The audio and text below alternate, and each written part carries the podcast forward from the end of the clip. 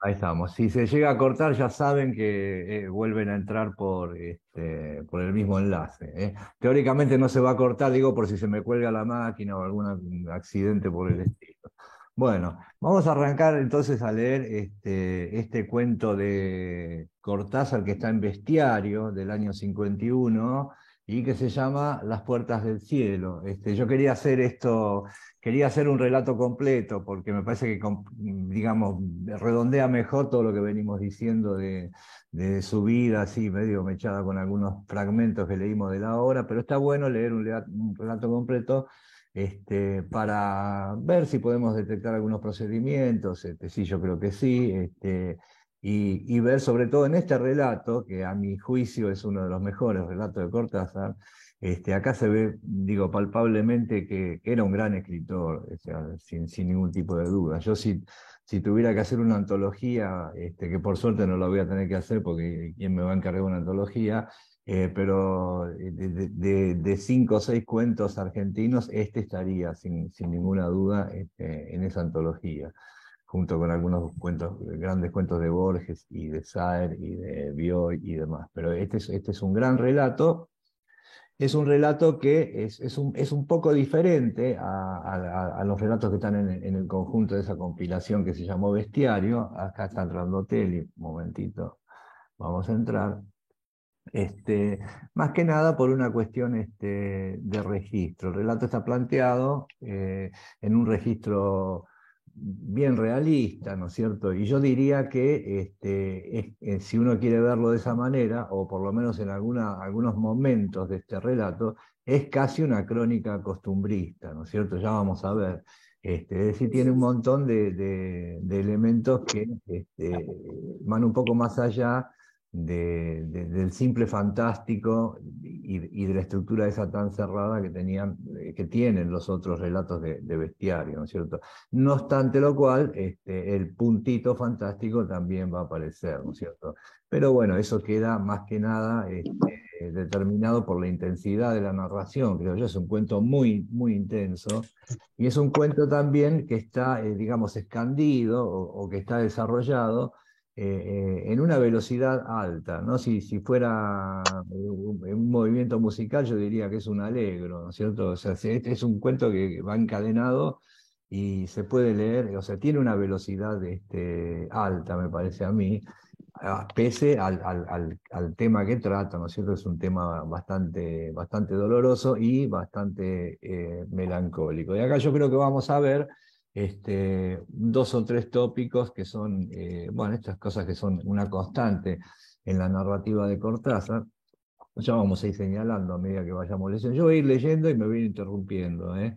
Igual vamos a tratar de que no dure cuatro horas esto, vamos a hacerlo lo más este, conciso posible, pero bueno. Y de todas maneras, este, les, sugiero o les pido a ustedes que también me interrumpan, porque yo por ahí me pongo muy piñón fijo y, y bueno, qué sé yo, por ahí quedan cosas al costado. Vamos, vamos a tratar de que sea, que sea bastante interactivo el asunto este. Bueno, este, este es uno de los cuentos, habíamos dicho la otra vez, este, la última vez creo, en la, última reunión que hicimos, que está, este, digamos, catalogado como uno de los cuentos gorilas de Cortázar, ¿no es cierto? Por la descripción que hace de, de estas clases populares. Ustedes saben, ya el tema de Cortázar, con la época esta del insurgimiento del peronismo, de la de la gran migración del interior hacia la capital, bueno, todo esto que puso tan incómodo a mucha gente, eh, en gran medida por una cuestión estética, ¿eh? este, pero en fin, acá eso va a estar bien reflejado, ¿no es cierto? A punto tal, esta, esta, impronta que este, Cortázar, después, con el paso del tiempo, acá está entrando otra persona, a ver, ahí. Ahí estamos. Este, después, con el paso del tiempo, ya este, dijimos, esto es un relato del año 51, ¿no? más o menos. Ya en la década de 60, cuando Cortázar hace esa toma de, posición política, eh, un poco fascinado o, choqueado por lo que había sido la revolución cubana, como tantos otros, ¿no? Este, no, no digo que se va a arrepentir de este cuento, pero siempre que habló de este cuento, aún reconociendo que era un cuento que le gustaba, él como que se disculpaba un poco del tono del cuento porque, este, y vamos a leer, ahora voy a leer un textual con respecto a eso, Cortázar decía, es un cuento al que le guardo algún cariño, donde se describen algunos bailes populares en el Palermo Palace, es un cuento reaccionario, dice el mismo Cortázar. ¿eh?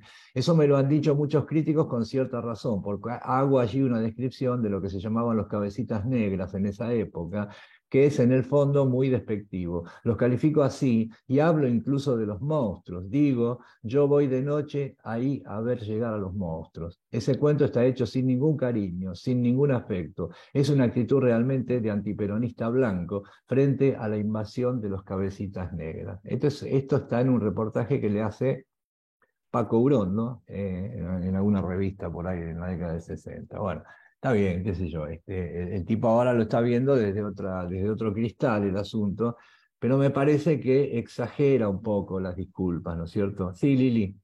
Eso salió, eh, eso es cuando él fue a Chile, cuando asumió Allende, que Paco Grondo le hace para la revista Panorama. Ahí está, claro, para Panorama, efectivamente. Sí, bueno, ahí, salió, salió eso, ¿no? Este, y bueno, Está bien, el tipo mm, puede tener cierto resquemor con respecto a eso, pero digamos que es exagerada, porque ya vamos a ver, según mi criterio, ¿no es cierto?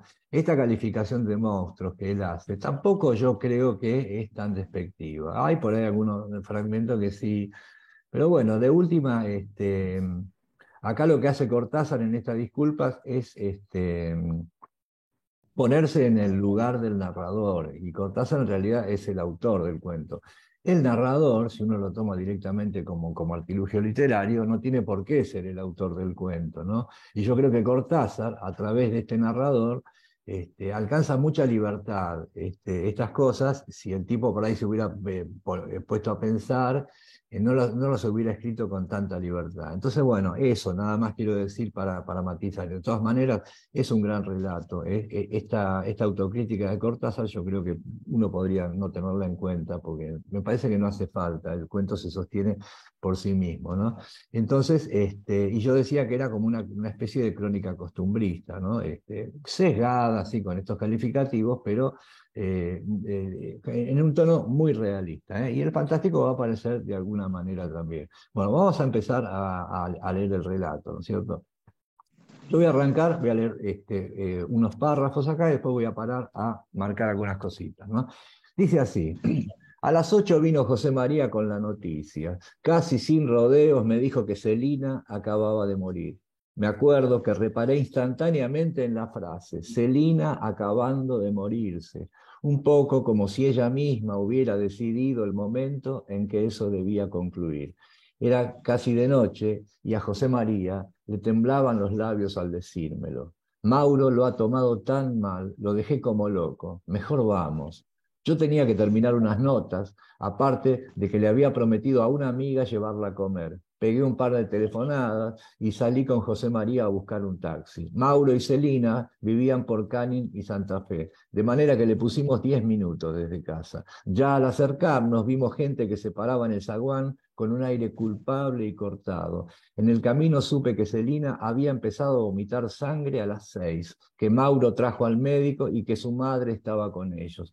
Parece que el médico empezaba a escribir una larga receta cuando Celina abrió los ojos y se acabó de morir con una especie de tos. Fue más bien un silbido.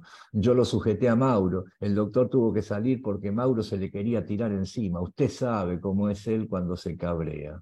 Yo pensaba en Celina, en la última cara de Celina que nos esperaba en la casa. Casi no escuché los gritos de las viejas y el revuelo en el patio, pero en cambio me acuerdo que el taxi costaba 2.60 y que el chofer tenía gorra de lustrina. Vi a dos o tres amigos de la barra de Mauro que leían la razón en la puerta. Una nena de vestido azul tenía en brazos al gato barcino y le atusaba minuciosa los bigotes. Más adentro empezaban los clamoreos y el encierro. Bueno, esta es la primera parte. Este, va directamente al grano. Esto, digamos que es un relato que empieza in medias res, ¿no es cierto? Empieza directamente con el asunto. Pero hay un par de detalles acá que ya podemos este, ir este, viendo, ¿no? Hay una pequeña anticipación, este énfasis o esa frase en la que el, narrador este repara cuando le dicen se acababa de morir, y él este, dice, pensó en Celina acabando de morir, no, no, era que se murió, que se acababa de morir, ¿no? como si ella misma hubiera decidido el momento en que eso debía ocurrir. Esta frase, entreverada acá en, este prólogo, pasa, está bien, es descriptiva, pero yo creo que va a tener peso y después vamos a ver que va a volver sobre ese detalle, ¿no? Podríamos decir que es una pequeña anticipación. Y ya tenemos este, planteados eh, a los personajes, ¿no? que son básicamente tres personajes. Este narrador, del que todavía no tenemos mucha noticia, Celina, que es la clave del relato, la chica que se murió, y Mauro, que era él, la pareja o el marido, o, como quieramos llamarlo, de, de Celina. Entonces, bueno, lo vienen a buscar este, y van al, al velorio, ¿cierto? Van en taxi, lo sujete a Mauro. Yo pensaba en Celina, en la última cara de Celina. Bueno, acá este, yo pensaba en Celina, este, me adelanto un poco, este, se va a repetir varias veces a lo largo del relato. Este narrador va a decir varias veces que yo pensaba en Celina, o pensando en Celina, o esa mañana pensé en Celina, o sea, sospechosamente este, hay, una, reiteración de, de, esa, esas frases. Ahora, esto se va a abrir mucho más este, a medida que vayamos leyendo el texto. Y acá va a empezar, o sea, directamente va a empezar el tema del velorio. ¿eh? Eh, y este tema del velorio es un tema bastante eh, bastante utilizado en la, literatura que, o, en muchos relatos o poemas que nosotros este, vinimos leyendo o vinimos viendo a lo largo de estos ciclos. Hay varios velorios ilustres, este, por ejemplo en Borges, ¿no es cierto? ¿Qué sé yo? La noche que en el sur lo velaron, ¿no? O el velorio aquel de la mujer esa que se había muerto en, en el Zair, ¿se acuerdan? También circunstancias de velorio, los tipos van al velorio. Este, la noche, ¿cómo es? la mañana candente de enero en que Beatriz Viterbo murió. O sea, este, tantos relatos este, arrancan con, esto, con este tema de, un velorio, de, una muerte, ¿no es cierto? Eh, de, Nevi. ¿eh? de Nevi, me acuerdo. De Nevi, Bueno, de Nevi tiene una novela extraordinaria que es este, Los asesinos de los días de fiesta, ¿no?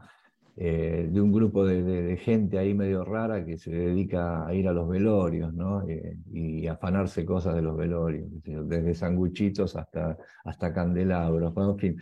Este, o sea que el tema del velorio, bueno, acá vuelve a aparecer. Cortázar tiene otro cuento que se llama Las fases de Severo, este, no sé si lo habrán leído, que también tiene algo que ver con esto de los velorios. Bueno, y entonces acá va a empezar este, el asunto del velorio. Entonces llegan ahí, anda a verlo a Mauro, bueno, entonces dice así, este, estaba la gente ya esperando, los tipos ahí afuera, y este José María le dice, anda a verlo a Mauro, ya sabes que conviene darle, le dije a José María, ya sabes que conviene darle bastante al pito, o sea, hay que, había que darle descaviar para que el tipo estuviera, este, se, la llevara un poco mejor el asunto.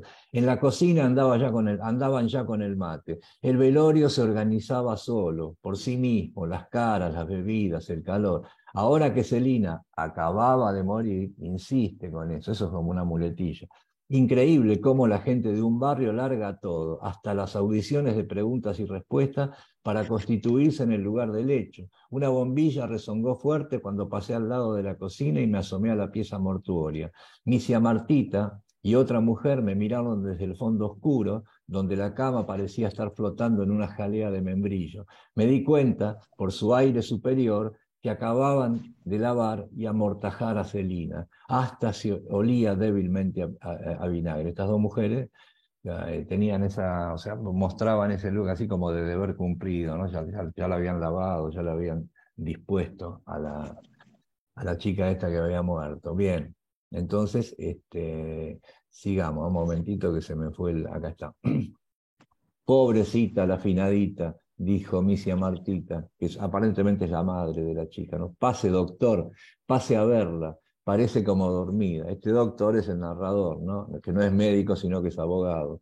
Aguantando las ganas de putearla, me, me metí en el caldo caliente de la pieza. Hacía rato que estaba mirando a Celina sin verla, y ahora me dejé ir a ella. El pelo negro y lacio naciendo de una frente baja que brillaba como nácar de guitarra al plato playo blanquísimo de su cara sin remedio. me di cuenta de que no tenía nada que hacer ahí, que esa pieza era hora de las mujeres, de las plañideras llegando en la noche. Ni siquiera Mauro podría entrar en paz a sentarse al lado de Celina, ni siquiera Celina estaba ahí esperando. Esa cosa blanca y negra se volcaba del lado de las lloronas, las favorecía con su tema inmóvil repitiéndose. Mejor Mauro, ir a buscar a Mauro que seguía del lado nuestro, es decir, del lado de los vivos, ¿no es cierto? La chica ya estaba del otro lado. Y acá tenemos este, este, que seguía del lado nuestro, uno de los tópicos de Cortázar, ¿no es cierto? El lado de allá, el lado de acá, ¿no es cierto? La cosa que está atrás de la puerta. Esto es una constante de Cortázar de la que siguió, que siguió utilizando hasta el final, ¿no? hasta sus últimos relatos sus relatos fantásticos también, todos hablan de, un lado y de otro lado, ¿no? La búsqueda aquella del, protagonista de Rayuela de buscar pasarse para el otro lado, ¿no es cierto? En este caso está expresado en los términos de una muerte, ¿no es cierto? Entonces, bueno, Mauro estaba de nuestro lado. Perfecto. Este, de la pieza al comedor había sordos centinelas fumando en el pasillo sin luz. Peña, el loco Bazán, los dos hermanos menores de Mauro y un viejo indefinible me saludaron con respeto. Gracias por venir, doctor, me dijo uno. Usted, siempre tan amigo del pobre Mauro. Los amigos se ven en esos trances, dijo el viejo, dándome una mano que me pareció una sardina viva. ¿eh? El, el, tono del relato es absolutamente coloquial, de tipo aguantándome las ganas de putearla, me pareció una, una sardina viva. Este, lo cual este, refuerza también este, el dramatismo de, la situación. Eh, y acá lo que va a empezar ahora, este es como un primer momento, ya está toda planteada la situación, tenemos a los personajes principales y ahora viene este, una especie de flashback ¿eh? en el que el narrador este va a contar lo siguiente. Insisto con digo el narrador y no digo Cortázar, ¿no? para hacer un poco la separación entre, esa disculpa que había hecho. ¿no? Entonces dice, todo esto ocurría, pero yo estaba otra vez con Celina y Mauro en el Luna Par, bailando en el carnaval del 42. Celina de Celeste, que, de, Celeste que le iba tan mal con su tipo achinado, Mauro de Palm Beach y yo con seis whiskies y una mamúa padre. Me gustaba salir con Mauro y Celina para asistir de costado a su dura y caliente felicidad. Cuanto, más me reprochaban estas amistades, más me arrimaba a ellos, a mis días, a mis horas, para presenciar su existencia de la que ellos mismos no sabían nada. Está claro cuál es la relación de, este triángulo. ¿no? Él los, los, veía vivir, o sea, los veía ser felices, pero de costado. ¿eh? Eh, estos, estos narradores de Cortázar, tanto este como aquel crítico de jazz del perseguidor, como el mismo Oliveira, este, ¿se acuerdan eh, la, la, relación de Oliveira con la maga, ¿no es cierto? Ella este, vivía, él la miraba vivir, pero estaba siempre afuera, estaba siempre del otro lado. ¿eh? Y acá pasa un poco lo mismo. Estos seres, Elina y Mauro, que para este narrador este, tan sofisticado eran gente bastante elemental, no era consciente de, o sea, ellos vivían y punto, no, no hacían la reflexión, no hacían ese segundo grado del análisis de lo que les estaba sucediendo. Y a él lo que le fascinaba era eso, ¿no es cierto? Poder participar, aunque sea de, afuera, de lo que ellos mismos no sabían nada.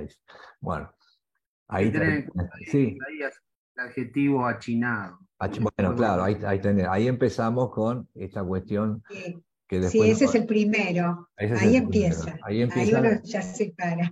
Esta cuestión que, que, lo va a hacer pedir perdón a Cortázar después, ¿no? Pone a Celina eso. Claro, sí. Eh, aparte ya había dicho, ¿no es cierto? La frente estrecha, el pelo que le salía, ¿viste? El, pero, el, el coso achinado con el celeste ese que le quedaba tan mal, con, ese, con esa tipología de ella, ¿no? Ahora bien, este, esto puede, o sea, a ver, yo no sé lo que les pasa a ustedes con esto. Puede, sonarle, eh, puede sonar antipático todo esto, ¿no es cierto? Hoy en día de tanta sensibilidad, este, esto puede ser bastante incómodo, pero este es un narrador, insisto con eso, o sea, este, y gracias a que es un narrador, un delegado en todo caso del autor, este, el tipo puede narrar con absoluta libertad, ¿no es cierto? Este tipo de libertad narrativa es algo que hoy en día por ahí se extraña un poco, ¿no? Este, hoy las cosas son tan este, como previsibles y como que uno sabe hasta dónde va a llegar el autor o qué es lo que va a eludir, ¿no es cierto? Pero en fin, este, es verdad eso, es achinado, ahí tenés el primer punto de... Un término que desapareció. Que desapareció, sí, desapareció, claro. China era la, una persona del interior. La China, claro, en, principio era la mujer de los gauchos, ¿no es cierto? Estaba el gaucho con la China, ¿viste?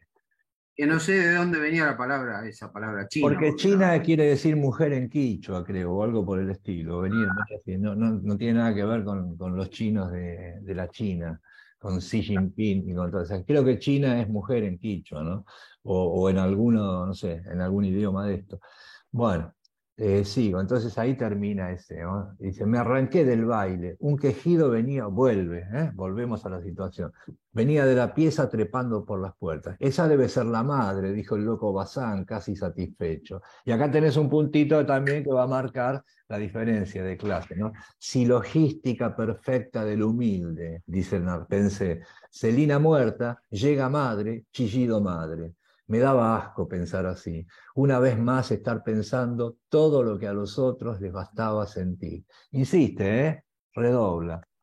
Mauro y Celina no habían sido mis cobayos, no, los quería, cuánto los sigo queriendo, solamente que nunca pude entrar en su simpleza, solamente que me veía forzado a alimentarme por reflejo de su sangre. Yo soy, acá, acá se presenta, yo soy el doctor Ardoy, un abogado que no se conforma con el Buenos Aires forense o musical o hípico y avanza todo lo que puede por otros zaguanes.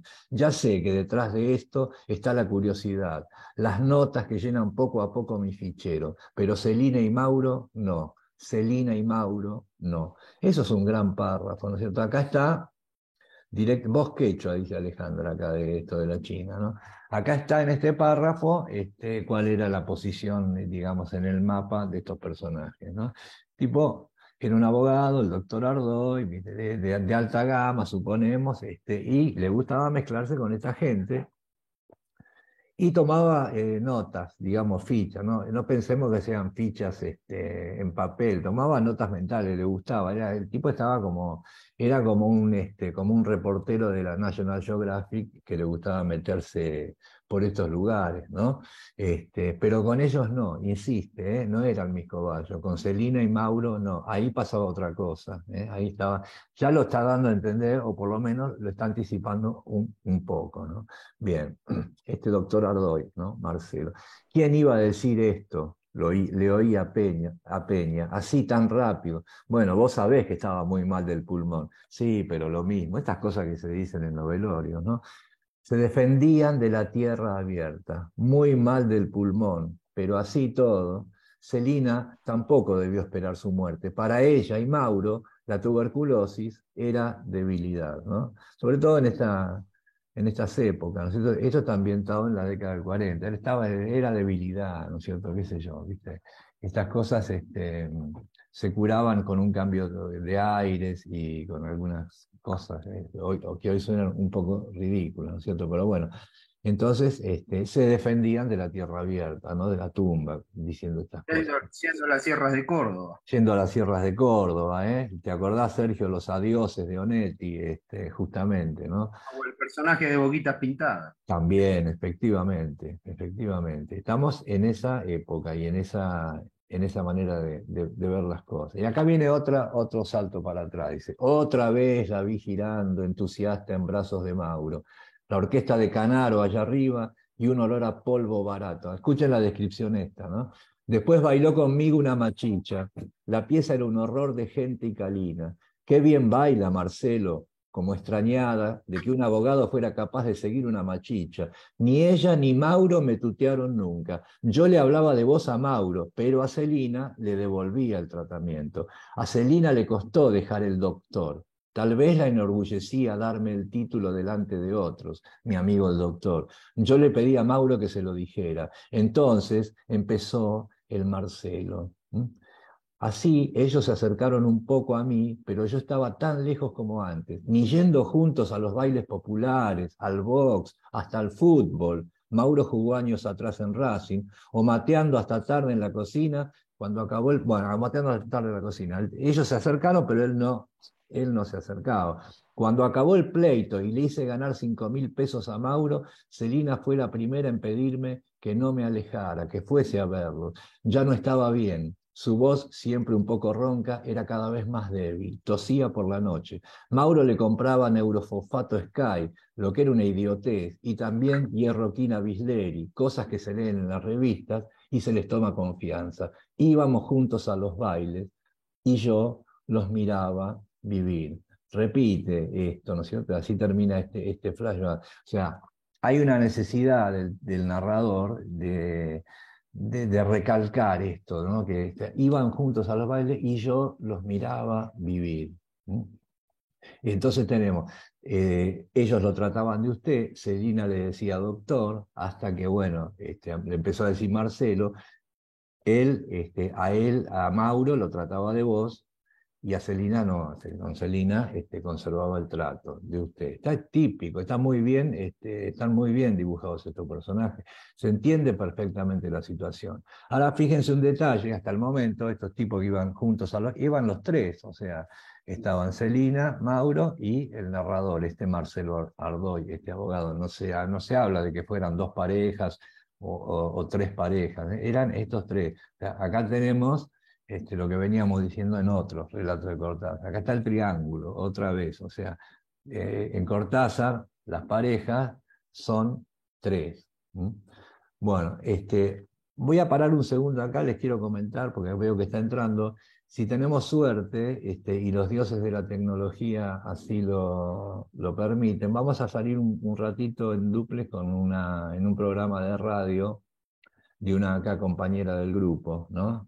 Este, de Julia Martínez. Ahí está entrando, vamos a si conecta. Yo no sé si esto va a salir bien, pero como no depende de mí, este, ya sé que no me voy a sentir culpable, así que no, tengo problema. ojalá que salga bien. Bueno, entonces, acá tenemos estas, estas parejas este, mm, tan típicas de Cortázar, que son tres. No simplemente porque sean tres personas, a veces es un fantasma, a veces este, es otro tipo de instancia, pero que siempre está como enturbiando este, ese espacio que hay entre los dos. ¿no? Eh, siempre hay, hay, hay, algo que está ahí en el medio. Este, bueno, eh, pues, directo al corazón. ¿eh? Vamos a tener una entrevista, vamos a estar en un lugar de literatura, nada menos hablando de Cortázar.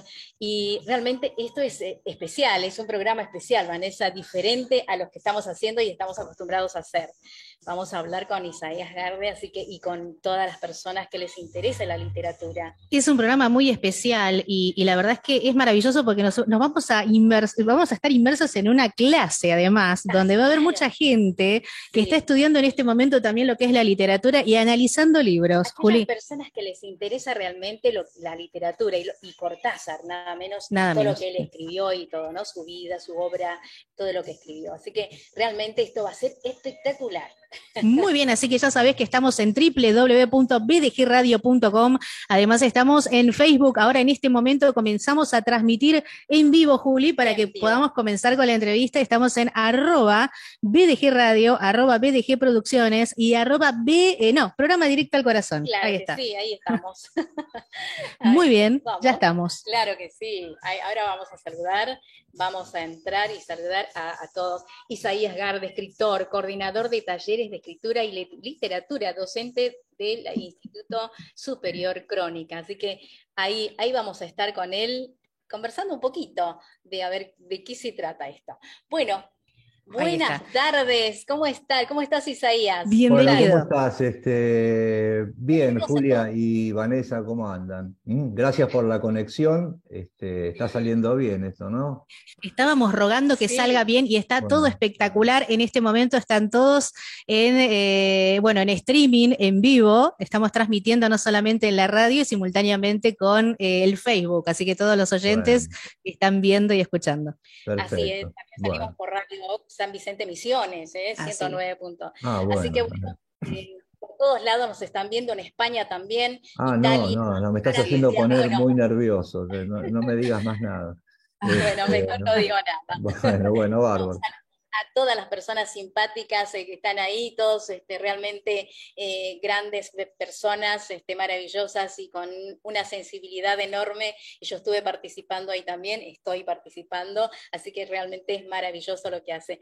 ¿Desde cuándo esa eh, inquietud sobre la literatura, Isaías? Bueno, este, es, en cuanto a estas reuniones que estamos haciendo, bueno, hace unos, unos, cuantos años ya, yo diría que sé yo, seis, siete años, antes estas cosas las hacíamos de manera, de manera presencial, ¿no es cierto? Y después con el tema de la pandemia eh, abrimos este, estos espacios virtuales, bueno, y ahí la cosa explotó un poco más, ¿viste? Pues ahí se metió ya gente de, de todos lados, de todo el mundo, realmente. Así que hace un montón sí, de yo veo que hay muchos de distintos lugares. Y justamente los que están acá ahora presentes, muchos de ellos hace, hace, son, son el, núcleo duro, digamos, de, de, todas estas reuniones, porque hace, hace muchísimo que estamos trabajando juntos. Una cosita que te quería decir, yo no diría, no le llamaría esto una clase, ¿viste? Es más bien este, una conversación, ¿viste? Es como estamos tratando de, pasarla bien y de sacarle algún, algún provecho a, estos textos que estamos recorriendo, ¿no? Claro que sí. Yo digo clase porque sos un gran maestro, realmente. y bueno, yo pareciera ser tu alumna. Realmente es, maravilloso lo que haces y me encanta y, se aprende muchísimo. Y, además eh, la participación que uno puede llegar a hacer, ¿no? Con todo lo que, la gente cómo participa también, todas las personas que están ahí, eh, con muchas ideas, este, con mucha sabiduría, porque ahí está todo, ¿eh? todo, no sabéis lo que son, son increíbles, así que... Y son este, lectores, ¿viste? Son gente complicada, gente, ¿viste? Que no no es sencillo, ¿viste? Pero bueno, este, sí, sí, la, verdad que esto es, muy enriquecedor. Esto a mí este, me sirve mucho, ya se los dije antes de empezar también, que me vayan interrumpiendo, ¿viste? Que me vayan ordenando un poco, ¿viste? Yo por ahí este, me salgo para un costado, ¿viste? Entonces, este, pero como hacen tan buenos aportes, ¿viste? A mí me encarrilan y me van abriendo este, cosas en las que pensar también, ¿viste? Y, y que por ahí hay que resolver en el momento y eso está muy bien, ¿no? Claro que sí. Y bueno, eh, hoy se trataba de la literatura de Cortázar, hablar de, Cortázar, ¿no? Este, bueno, de las puertas del cielo. Exactamente. Qué lindo, ¿no? Qué lindo, lindo eh, poema, lindo relato. O sea, es como para este, realmente leerlo bastante bien y con tranquilidad, porque tiene muchos sí, Claro, bueno, exactamente, estamos tratando de hacerlo hoy completo, ese relato, con, parando, o sea, mirando un poco el paisaje, es como que nosotros paseamos por los textos, los vamos recorriendo, nos detenemos, y encontramos cosas este, y seguimos, ¿no? Y se, se arman estas, estos intercambios. Entonces, este, como veníamos haciendo ya un seminario sobre vida y obra de Cortázar, este, lo cual no nos permitía por ahí leer tanto un texto completo, decidimos dedicarle hoy ah. un, momento que voy a, hay unos audios ahí. bueno, decidimos hacer hoy este, una, especie de paréntesis para dedicarnos a un cuento extraordinario de Cortázar, uno, a mi juicio uno de sus mejores cuentos, a Cortázar no, es que yo esté descubriendo la pólvora, ¿no? Pero bueno, entonces eh, es un placer, ¿no es cierto? Y, te la estamos pasando bien. Claro que sí. Y bueno, eh, yo digo, ¿qué opinan de esto que, o sea, de, de, ¿no? de eh, por ejemplo, de lo que escribió Cortázar? las puertas del cielo. A mí personalmente me gustaría saber, Isaías, ¿desde cuándo te interesaste por, por Cortázar? ¿Qué fue lo que te llevó? es, una, es una gran pregunta esa. Y me interesé por Cortázar desde que era un, un jovenzuelo, digamos, este, un poco accidentalmente. Este, pero bueno, este, yo creo recordar, y si estoy mintiendo no importa, porque igual es una historia como cualquier otra, podría haber sido así. Este, que una profesora en la secundaria, eh, en una época bastante complicada, estábamos en el proceso y demás, los programas no eran muy interesantes, pero este, así un poco por abajo, por bajo cuerda, nos, nos hizo conocer algunos autores que no, que no estaban contemplados en la, en la enseñanza, como Bradbury, como Cortázar este, y Borges también, ¿no es cierto? Entonces ahí este, es donde yo empecé a, buscar por mi cuenta y, y conocí a Cortázar. Este, no te voy a decir que lo entendí, ¿viste? Pues yo en esa época no entendía nada este, y, por ahí ahora tampoco, pues bueno. Este, al principio no se entiende, ¿eh? Porque al a veces principio no se entiende, en el medio crees que entendés y cuando te haces más viejo te das cuenta que no entendiste nada, pero estuvo bueno, el, proyecto estuvo bueno también, ¿no? Entonces, este, ahí empecé con, con, Cortázar, que bueno, me encantó, ¿no es cierto? Este, Cortázar es un, es, un, es un autor especialmente este, indicado, digamos, para, para ciertas iniciaciones literarias, ¿no? Porque su, pese a que sus tramas son complejas, tiene una escritura, sobre todo sus libros de cuentos, están muy, eh, muy, narrados de una manera muy tranquila, muy comprensible, este, usa un lenguaje absolutamente común, entonces, este, y presenta fábulas muy atractivas también, ¿no? Más o menos después. Qué bárbaro, ¿eh? ya desde muy joven, entonces. Desde muy joven, sí. No te voy a decir cuántos años hace, pero bueno. no se dice los, años. Eh. Bueno. Sí, la verdad es increíble, ¿no? Lo de Cortázar, y no, no solo de Cortázar, sino de, varios escritores y, varios este, de los que, escribieron novelas de ese momento, realmente eh, en el momento que ellos después eh, vinieron de afuera, eh, se fueron del país y trajeron cosas muy de Europa, ¿no? Este... Sí, esta época, qué sé yo, la época, la década del 50, la década del 60, fueron unas épocas, grandes épocas para la literatura argentina, la década 40, 50 y 60, ¿viste? Eh, dieron, dio grandes autores, esos años dieron grandes autores, no podíamos decir nombrar a otros más, ¿no es cierto? Pero bueno, en este caso estamos enfocados en, Cortázar, ¿eh? este es un ciclo que termina la semana que viene, vamos a recorrer un poco también otro aspecto de Cortázar que alguien me decía hoy que por ahí no era tan accesible o tan conocido, que es la parte poética de Cortázar, específicamente como, como autor de poemas, ¿no es cierto? Vamos a poner un ojo ahí y ya con eso cerramos el recorrido, ¿no? Bueno, eres escritora además, ¿no? Así que en estos talleres, eh, no solamente literarios, y eh, eh, por lo menos yo, yo creo, ¿no? Que, has vendido o, has, este, te has introducido por lo menos en lo que es el arte de escribir. Yo quisiera saber un poquito, ¿no? ¿Desde cuándo surge también esta idea, ¿no? esta formación o esta experiencia como, como escritor. Y más o menos también por esta misma época que yo te contaba, viste, del descubrimiento de estos autores, ¿no? pasa que eh, eh, descubriendo esos autores este, específicamente, fue, esos autores que estaban fuera de programa, digamos, que eran en ese momento estaban este, medio ocultos, ¿no? Este, yo ahí me di cuenta de que con de que se podían hacer cosas eh, impresionantes, increíbles con, con, el lenguaje, y tal vez un poco por esa inercia, la persona que lee en general este, tiende a, intentar escribir también. Bueno, yo intenté eso, este, no te voy a decir que lo logré, pero bueno, por lo menos lo intenté este, y lo, sigo, lo sigo intentando, digamos. Yo creo que sí lo lograste, porque tenés gente alrededor que te escucha y que, bueno, que te sigue. Eh, sí, pero ellos no me leen. ¿no? Por el talento. sí, que te leen, ¿por qué no?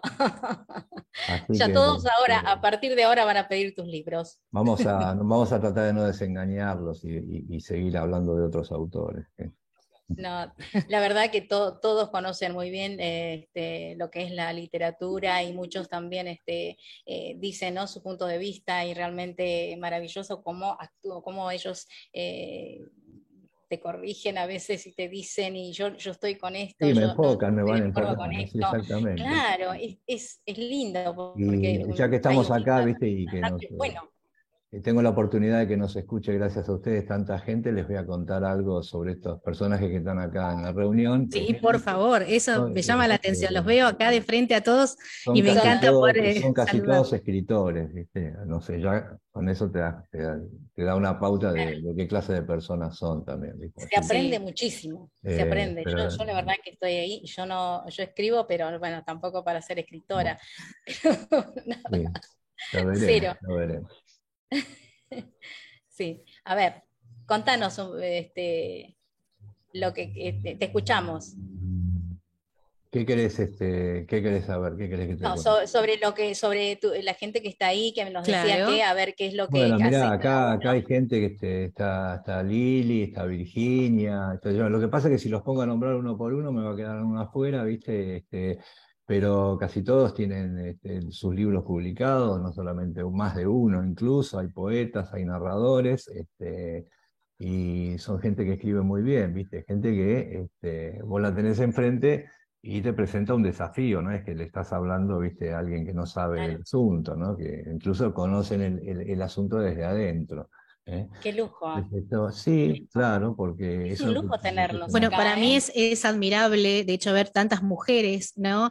Escritoras que estén en la sala acá compartiendo con nosotros, con lo difícil que ha sido, ¿no? Para la historia de la mujer escritora, poder firmar sus libros, ¿no? Y darse a conocer como una mujer escritora y hoy en día hay tantas mujeres que, que, tienen, bueno, aparte son profesionales excelentes y lo demuestran por el mundo, así que es maravilloso poder ver también en la sala a, muchísimas de ellas, ¿eh? Qué lindo. Sí, compartir con, no solo ahora los hombres también escriben, pero las mujeres están siempre este, con más... Este, claro, desde la historia que las, las, mujeres no podían firmar libros antes, por ejemplo, ¿no? Era como... Podían participar. Claro, eh, muy claro. exactamente. Así que bueno, y ahora por lo menos se puede ver, ¿no? Cómo ha cambiado todo, cómo ha evolucionado todo y, cómo se comparte esto en, un taller como estos, ¿no? Que pueden compartir, dialogar y, bueno, y dar sus opiniones con respecto a la escritura. Estar o no estar de acuerdo. este es un país también que es un país que dio este, enormes eh, escritoras, poetas, narradoras, novelistas, este,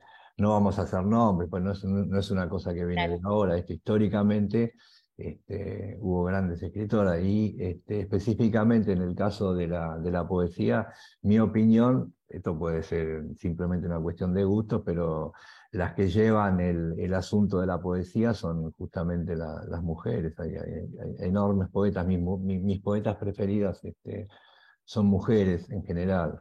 Mechada con algún hombre, con algún masculino también, ¿no? Yo de chica me gustaba Gabriela Mistral. bueno. y bueno, Alfonsina Storni, Amelia Bealloni, yo, Nick, en fin. Y puedo seguir nombrando hasta, hasta puede, Claro, e, es infinito, realmente. Así que mira lo que es, ¿no? Que, maravillosas escritoras, tenemos ahí un montón de escritoras, un lujo tenerlas y eh, realmente envidiable porque no cualquiera es escritora, no cualquiera puede ¿no? realizar todo lo que ellos están realizando y tener libros y poder este, mostrar al mundo ¿no? lo que ellos piensan, lo que sienten y a través de los libros. ¿no? Qué lindo eso, es maravilloso. Y, y tu trabajo es espectacular, realmente todo lo que estás haciendo y aparte unir a tanta gente sabia, este, eh, es tan lindo porque veo el trabajo y espectacular. Es un trabajo, yo creo que este, minucioso, ¿verdad? Porque documentar todo lo que uno tiene que documentar para por lo menos escribir, así sea una novela, ¿no? Eh, hay que, eh, yo creo que hacer un trabajo de investigación también muchas veces, ¿no? Porque no solamente, es decir, uno se tiene que informar absolutamente de todo, ¿no? De acuerdo a lo que quiera escribir. Este, incluso de otras profesiones. Claro, hay gente que, o sea, por ahí este, este, no, no, es que haya tanto que investigar puntualmente para ciertas cosas, pero en general este, hay, gente que tiene, que tiene un bagaje de años y años de, lectura y de, y, de comercio con, el, con el lenguaje que hacen que, que, sean absolutamente solventes, ¿no es cierto? Eso está muy bien. Y bueno, eh, acá los tenemos, tenemos unos cuantos. ¿eh? ¿Y alguna de ellas puede decirnos algo de su experiencia particular? A ver. a las mujeres no, nos deja hablar, Isabel. Ah. Igual hablan. Igual hablan. Bueno, alguna de ustedes, a ver si nos, nos dicen alguna experiencia que tuvieron con respecto a lo que escribieron. Acá hay varias escritoras y ya estamos, nos hemos reunido este, a hacer algunas este, experiencias de, lecturas conjuntas este, con poetas que, están acá. Estoy viendo a, bueno, a Lili Grimberg, a Alejandra, a Roxana, Gloria siempre está invitada y también es una poeta que tiene muchas cosas publicadas. Sergio, este, Sergio y, Aurelio también. Este, de Mercedes no hemos escuchado nada todavía, pero debe, debe tener por ahí algo, porque es una gran lectora. Mercedes escribe haiku, me parece. Se ha coagulado en un, este, para escucharnos entre nosotras también. Sí, sí, sí. La única escritora creo que ahí mm, soy, la que no es escritora soy yo. tremendo. Bueno, pero, uno puede aprender, ¿no? Eh, lo que es el eh, en un taller literario, este, uno puede aprender un poquito sobre, ¿no? sobre la escritura. o sea, no, no, vas a aprender a escribir, tal vez, pero una vez que ya escribís, este, por ahí sí aprendes algunas técnicas, ¿no es cierto? Un taller literario no te da la capacidad de escribir, eso, no sé cómo es, no, es misterioso, ¿no? Pero este, algunas cositas se pueden, se pueden trabajar, ¿no? Sí, sí, sí. Así que la verdad, increíble, muchísimas gracias, porque es, yo me pasaría horas hablando con todas ustedes, con cada una, y eh, en especial con vos, Isaías. Bueno, y con los caballeros también, ¿eh? que están acá, eh, ojo que hay varios. Nos sentimos un poco ninguneados, pero está todo bien. Sí, no, está bien. a ver, uno de los caballeros, a ver que diga su experiencia, ahí está, a ver. eh, son de pocas palabras, ¿eh? Ahí es diferente, claro. Pero vemos las sonrisas, ya con eso nos, nos, están contentos. están contentos. El caballero de rojo, a ver. Caballero de rojo. A ver el caballero de rojo. A ver el caballero de rojo. Parece que se refieren a mí. Sí, claro. Exactamente. Este, mi experiencia es como la de, como la de todos, a Isaías lo conozco de, este, de hace algunos años y bueno, eh, eh, qué decir, que es un gran, este, para mí un gran maestro, este, uno, uno en la vida llega un momento en que tener, volver a tener un maestro lo, valora mucho. yo soy un aficionado en esto, no, no soy... pero bueno, paso muy buenos momentos y, la verdad este, me, siento bien como nos sentimos todos, creo que eso es lo más importante y hacemos lo que nos gusta y bueno, este, es, este, es, una experiencia muy, muy, muy linda, muy linda y linda gente con la que uno comparte, nada, eso, eso. Es verdad. Y una cosa, eh, déjame agregar una cosita a propósito, me monto un poco lo que dijo recién Aurelio, de que la pasamos bien. Yo creo que sí, que es verdad, efectivamente. Y me parece que lo más importante que ocurre en estas reuniones es que las pasamos bien, ¿no es cierto? Más allá de, del tema que estemos tratando, ¿no es cierto? Este, porque, digamos, esto no está enfocado de una manera académica, ni mucho menos, ¿no? Tiene más que ver con este, compartir cosas que a uno le gustan. ¿eh? Dijimos muchas veces, acá yo más o menos siempre digo las mismas cosas, ¿no? Es como, viste, compartir los juguetes con los amigos, viste, juntarse y decir, bueno, mirá, viste, a ver qué te parece. Y va por ahí, entonces sí que la pasamos bien, ¿no? Y nos vamos, o sea, agarramos un tema, pues no es que nos, viste, nos vamos para otros lados, viste. Cada, cada autor que vemos es como un árbol que tiene muchas ramas y que te llevan para cualquier otro lado, y eso está muy bien. Perderse un poco también está bueno, ¿no? Claro. La verdad que sí, ¿eh? No sé de quién era la idea de que nos, nos dijo este, que hagamos este streaming, o sea, con, justamente con Directo al Corazón. Una de ellas dijo, ¿por qué no lo hacemos en vivo y lo pasamos? Alguien dijo ayer, va, ayer, eh, sí, no sé, este, la semana pasada, eh, no sé quién, de quién fue la idea. alguien por ahí habló. Alguien lo habrá dicho y se olvidó. Se olvidó. Pero sí, Pero, qué buena esa idea. No está hoy, pero la verdad que fue increíble su idea, entonces dije, ¿por qué no hacerlo, no? Eh, realmente. Así que maravilloso. Sí, porque, ah, el jueves, el jueves que estuvimos. Claro bueno, este, muy buena idea, la verdad, increíble. Nos están viendo en vivo, esto es directo al corazón y va para todo el mundo y toda Latinoamérica. Bueno, toda la gente nos está viendo en estos momentos y, sabe que hay un grupo de personas que pueden, este, que están hablando ¿no? de lo que es la, literatura en vivo y en directo y nada menos que de no solo de Cortázar, sino de varios otros escritores. Sí, por supuesto. Es maravilloso, por lo menos para mí, eh, ver a tantos escritores argentinos eh, acá reunidos y, bueno, y dialogando, compartiendo ideas con este hermoso feedback que, yo creo que uno se nutre, ¿no? Muchísimo del otro y eso es lo importante.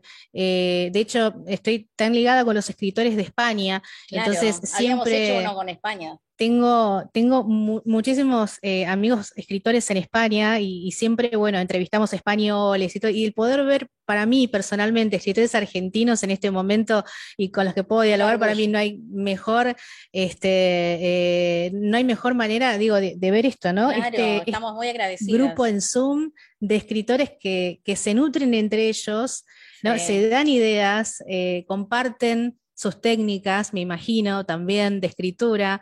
Eh, así que es muy lindo. Maravilloso. Felicitarlos. bueno, gracias, gracias, gracias a ustedes por, el puente este. Y bueno, ahí estamos. ¿eh? Bueno. Este, Quisiera agregar algo. A ver, Lili. A ver. Quisiera agregar algo, que ya que están conectados con tantos países y tantos escritores y, oyentes, em, que los invites a dar estos paseos con Isaías, porque de verdad es un paseo que hacemos, un paseo donde lo pasamos muy bien, de un lado, como parafraseando a Cortázar, que, que hay un lado y hay otro lado, nosotros estamos de un lado, estamos del lado de ir a pasear y curiosos de ver qué pasa con, los demás de este lado, eh, donde nos, nos divertimos. Qué lindo, ¿eh? yo te puedo decir que los grupos que conozco yo de escritores en el exterior, iguales que ustedes, con los mismos rostros de emoción, se, se juntan hasta en grupos de Facebook, eh, los he visto, he compartido con ellos momentos también, y, además eh, he podido participar en algunas escrituras de, bueno, de, este, de libros este, que, que hicimos que eran para beneficio por el volcán, que, ocurrió ese problema en España, eh, bueno, otros libros que también hubo beneficio en Barcelona, eh, en un montón de lugares, eh, pero digo, puedo ver el mismo rostro de emoción. Y, para mí es maravilloso, es como que me parece que se comparte, son todos, todos los escritores del mundo, deberían hacer algo, ¿no? Como esto, como decía este, esta compañera, ¿no? Lili, este, hacer algo en conjunto, ¿no? Algo multicultural. Bueno, claro, genial, genial. En algún momento se podrá hacer y a ver si podemos ser un puente nosotros. ¿Por qué no? eh? De a poco vamos, vamos haciendo. Muchísimas gracias. Bueno, gracias a ustedes, chicas. Este, y bueno, el que Siguiente curiosidad, ahí me buscan por las redes. Este, estamos, ¿Cuáles son las redes sociales? Bueno, no, o sea, en Facebook, que más o menos la que primero me. Isaías Garde en, Facebook me, encuentran, el grupo Basta de Texto, que también está ahí en Facebook. Este, pueden ir a curiosear un poco, este, y nada, que estaría bueno que, se prenda más gente. En Instagram también Isaías Garde. En Instagram también, Isaías Garde, exactamente. Sí, sí. Así, que, bueno. ¿eh? Un placer. Bueno, gracias. ¿eh? Yo soy un orgullo, un lujo tenerlos, realmente. Muchísimas gracias y éxito directo al corazón. Un beso grande, muchas gracias. gracias, por recibirnos. Gracias a todos. ¿eh? Así entonces detenemos esta transmisión que tenemos en Facebook, allí en vivo, por arroba BDG Radio y continuamos con más programación. Así es. Muy bien, Juli. Entonces seguimos con el programa Directo al Corazón, la verdad. Ahí está. Bueno, listo. Las emisoras integrantes continúan con la difusión de sus respectivos programas. Ahora, ahora pasan lo bueno, pasan la música y todo eso. Ahora son, yo creo que sonó Aurelio porque ya ahora es el Caballero Rojo. El Caballero Rojo, mira vos. Ahora soy, famoso, salí en la televisión, Isaí, ahora ya salí a la fama. Era, tu, era, tu, sueño, ya está, ¿viste? sí, ya está. Ya, llegaste. La meta es el olvido, yo he llegado antes. Bien, bueno. Este, continuamos entonces con nuestro relatito de Cortázar. Íbamos juntos a los bailes y yo los miraba Bueno, eso ya lo habíamos leído. Bueno, entonces, acá vuelve ahora al presente, estamos en el velorio de Celina. ¿no? Es bueno que lo hable a Mauro, dijo José María, que brotaba de golpe a mi lado. Le va a ser bien. Fui, pero estuve todo el tiempo pensando en Celina. ¿Ven? Otra vez este, el narrador se encarga de hacernos notar que estuve, fui, pero estuve todo el tiempo pensando en Celina. bien, vamos. Este, era feo reconocerlo. En realidad lo que hacía era reunir y ordenar mis fichas sobre Celina, no escritas, nunca, pero bien a mano. Ahí una buena observación. Mauro lloraba a cara descubierta, como todo animal sano y de este mundo, de este lado sin la menor vergüenza. Me tomaba las manos y me las humedecía con su sudor febril. Cuando José María lo forzaba a beber una ginebra, la tragaba entre dos sollozos con un ruido raro. Y las frases, ese barboteo de estupideces con toda su vida adentro, la oscura conciencia de la cosa irreparable que le había sucedido a Celina, pero que solo él acusaba y resentía. El gran narcisismo por fin excusado y en libertad para dar el espectáculo. Yo no sé qué les parece a ustedes, pero este párrafo a mí me parece que es un párrafo extraordinario. ¿eh?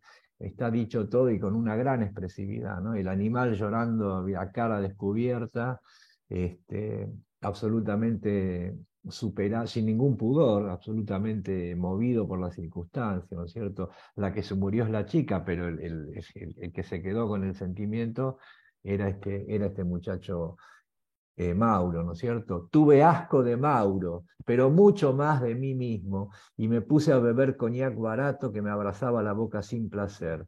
Ya el velorio funcionaba a todo tren. De Mauro abajo estaban todos perfectos. Hasta la noche ayudaba, caliente y pareja, linda, para estarse en el patio y hablar de la finadita, para dejar venir el alba sacándole a Celina los trapos al sereno. Miren qué interesante observación. Este, y acá termina el primer momento del relato. Este, ya está, ya, pasamos por todo lo patético, del pensar en Celina, del flashback, de Mauro llorando ahí a cara descubierta, y ahora volvemos a la tranquilidad del velorio, ¿eh? una linda noche para irse al patio a hablar mal del muerto, como suele hacerse e, en, los velorios, ¿no es cierto? Casi como, casi como un mecanismo de defensa, ¿no es cierto? Y, y ahí termina este primer momento. Y yo creo que eh, como dijimos el otro día con el relato este de Casa Tomada, si el relato termina acá, este, no está mal, ¿eh? Este, funciona, se sostiene. ¿eh? Por, tranquilamente podría terminar acá, y sin embargo no termina acá, este, sigue. Hasta acá, si yo hubiera escrito esto, como dije el otro día, este, ya está, me doy por hecho, ya está, listo, punto final, lo corrijo y, y lo incorporo a mi antología. Pero eh, es Cortázar, eh, entonces sigue, ¿eh? y va a, esto se va a ir este, poniendo cada vez más denso. Bueno, dejamos ahí en el patio, la noche estaba bien para sacarle los trapos al sereno a la chica esta. Volvemos a la, a la parte narrativa, ¿no? Esto fue un lunes. Después tuve que ir a Rosario por un congreso de abogados, donde no se hizo otra cosa que aplaudirse unos a otros y beber como locos. Y volví el fin de semana. ¿Mm? ¿Qué tal? El, Congreso de Abogados era, para aplaudirse y escabiar un poco, ¿no es cierto? O sea, digamos, entonces acá esta observación que hace con respecto a los abogados que son de su clase, digamos, social o, cultural, o sea, no lo favorece mucho a los abogados. Está bien, el, tipo va a tildar a los otros de monstruos y, va a hablar en un lenguaje despectivo, pero también está hablando en un lenguaje bastante despectivo de, la gente a la que cuya clase social el mismo narrador pertenece. Entonces, este, vamos a ver, yo creo que es un cuento, en todo caso, bastante equilibrado en cuanto a las observaciones eh, sociológicas.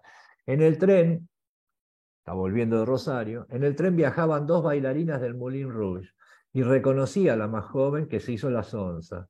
Toda esa mañana había estado pensando en Celina, otra vez, ¿no? Ya la tercera o cuarta vez que nos dice que había estado pensando en Celina. No en Mauro, ¿eh? en Celina. No que me importara tanto la muerte de Celina, sino más bien la suspensión de un orden, de un hábito necesario. Y acá usa este, Cortázar la palabra hábito para referirse a una cosa que supuestamente es una cosa existencialmente conmovedora, pero le da, lo califica como hábito.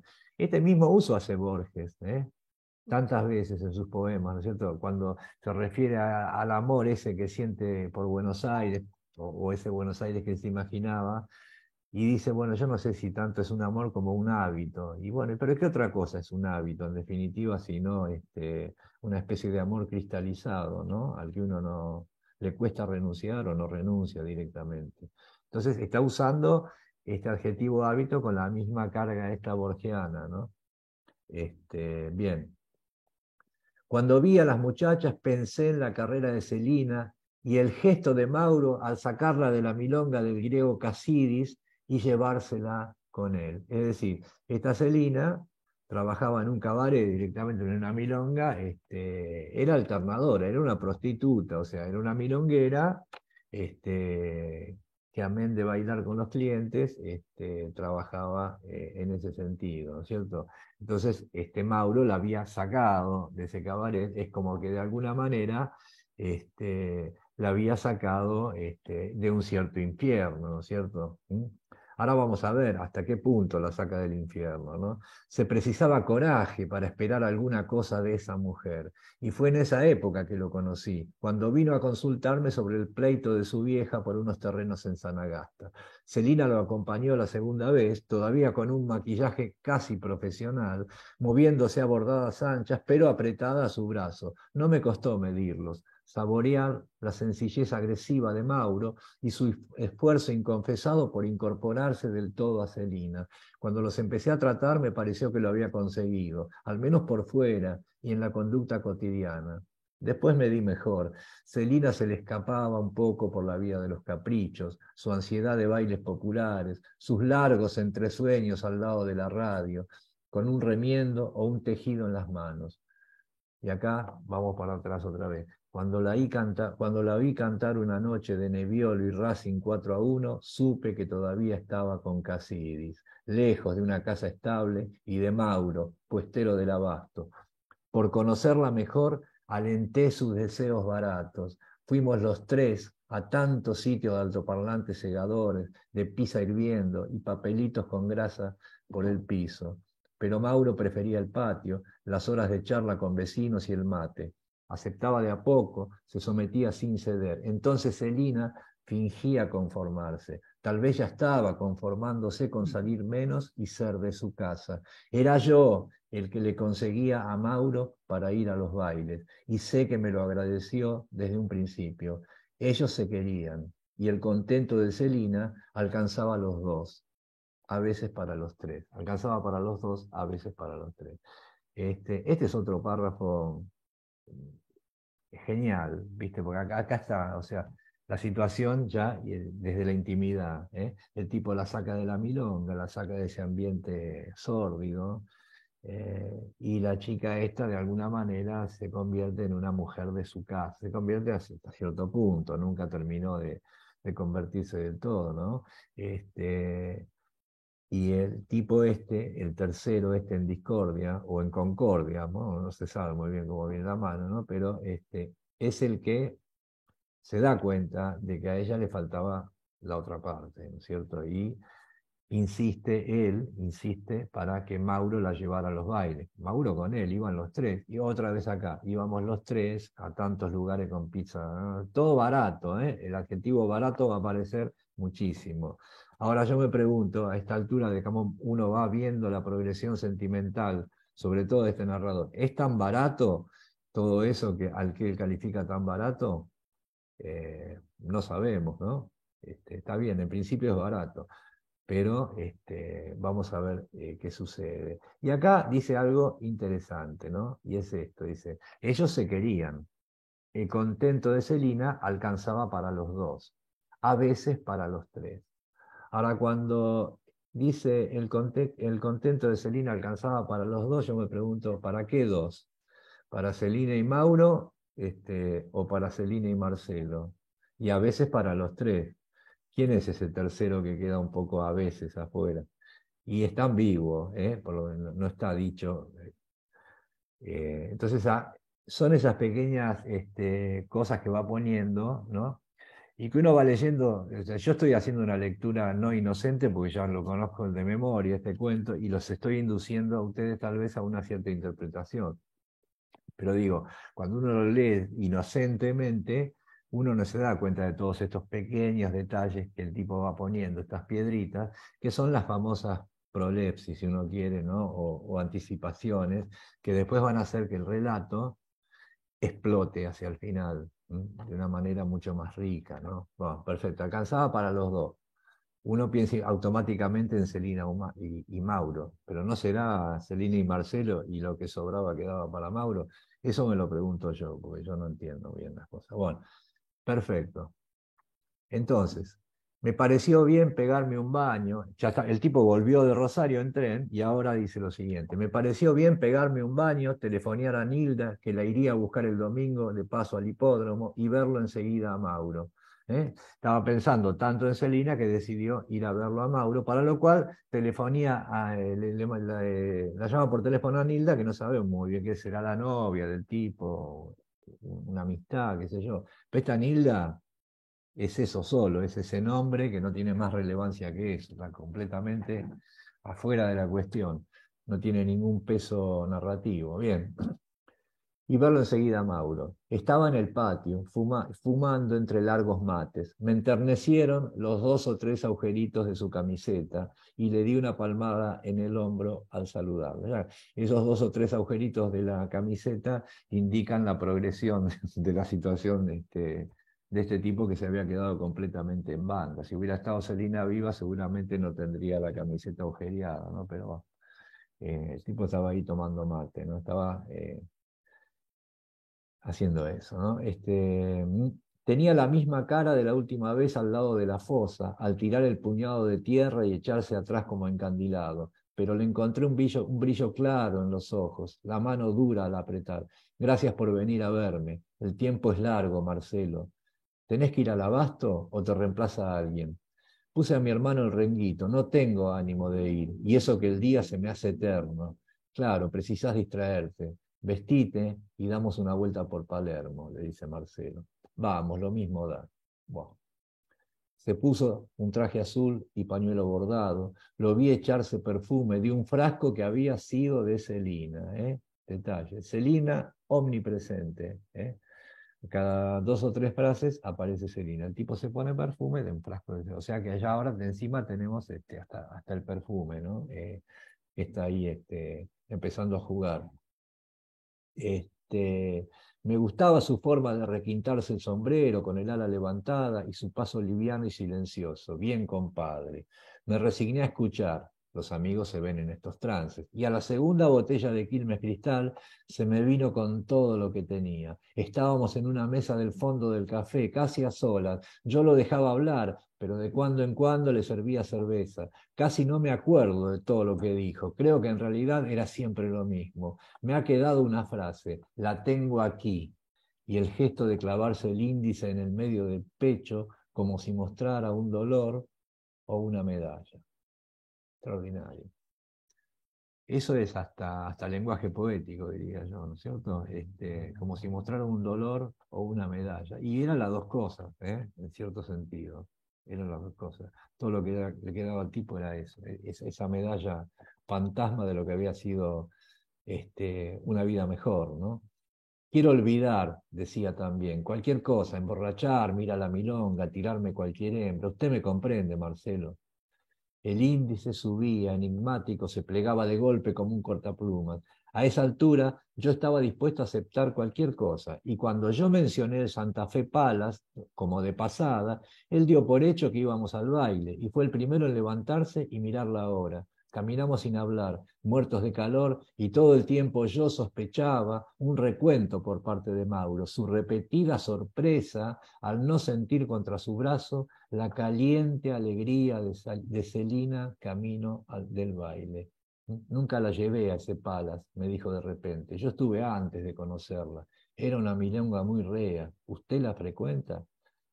Eh, Fíjense, la, es extraordinaria la, descripción sentimental del tipo, ¿no? O sea, la, repetida sorpresa de no sentir en el brazo la caliente alegría de Celina, pero no de Celina, sino la alegría de Celina yendo al baile, ¿eh?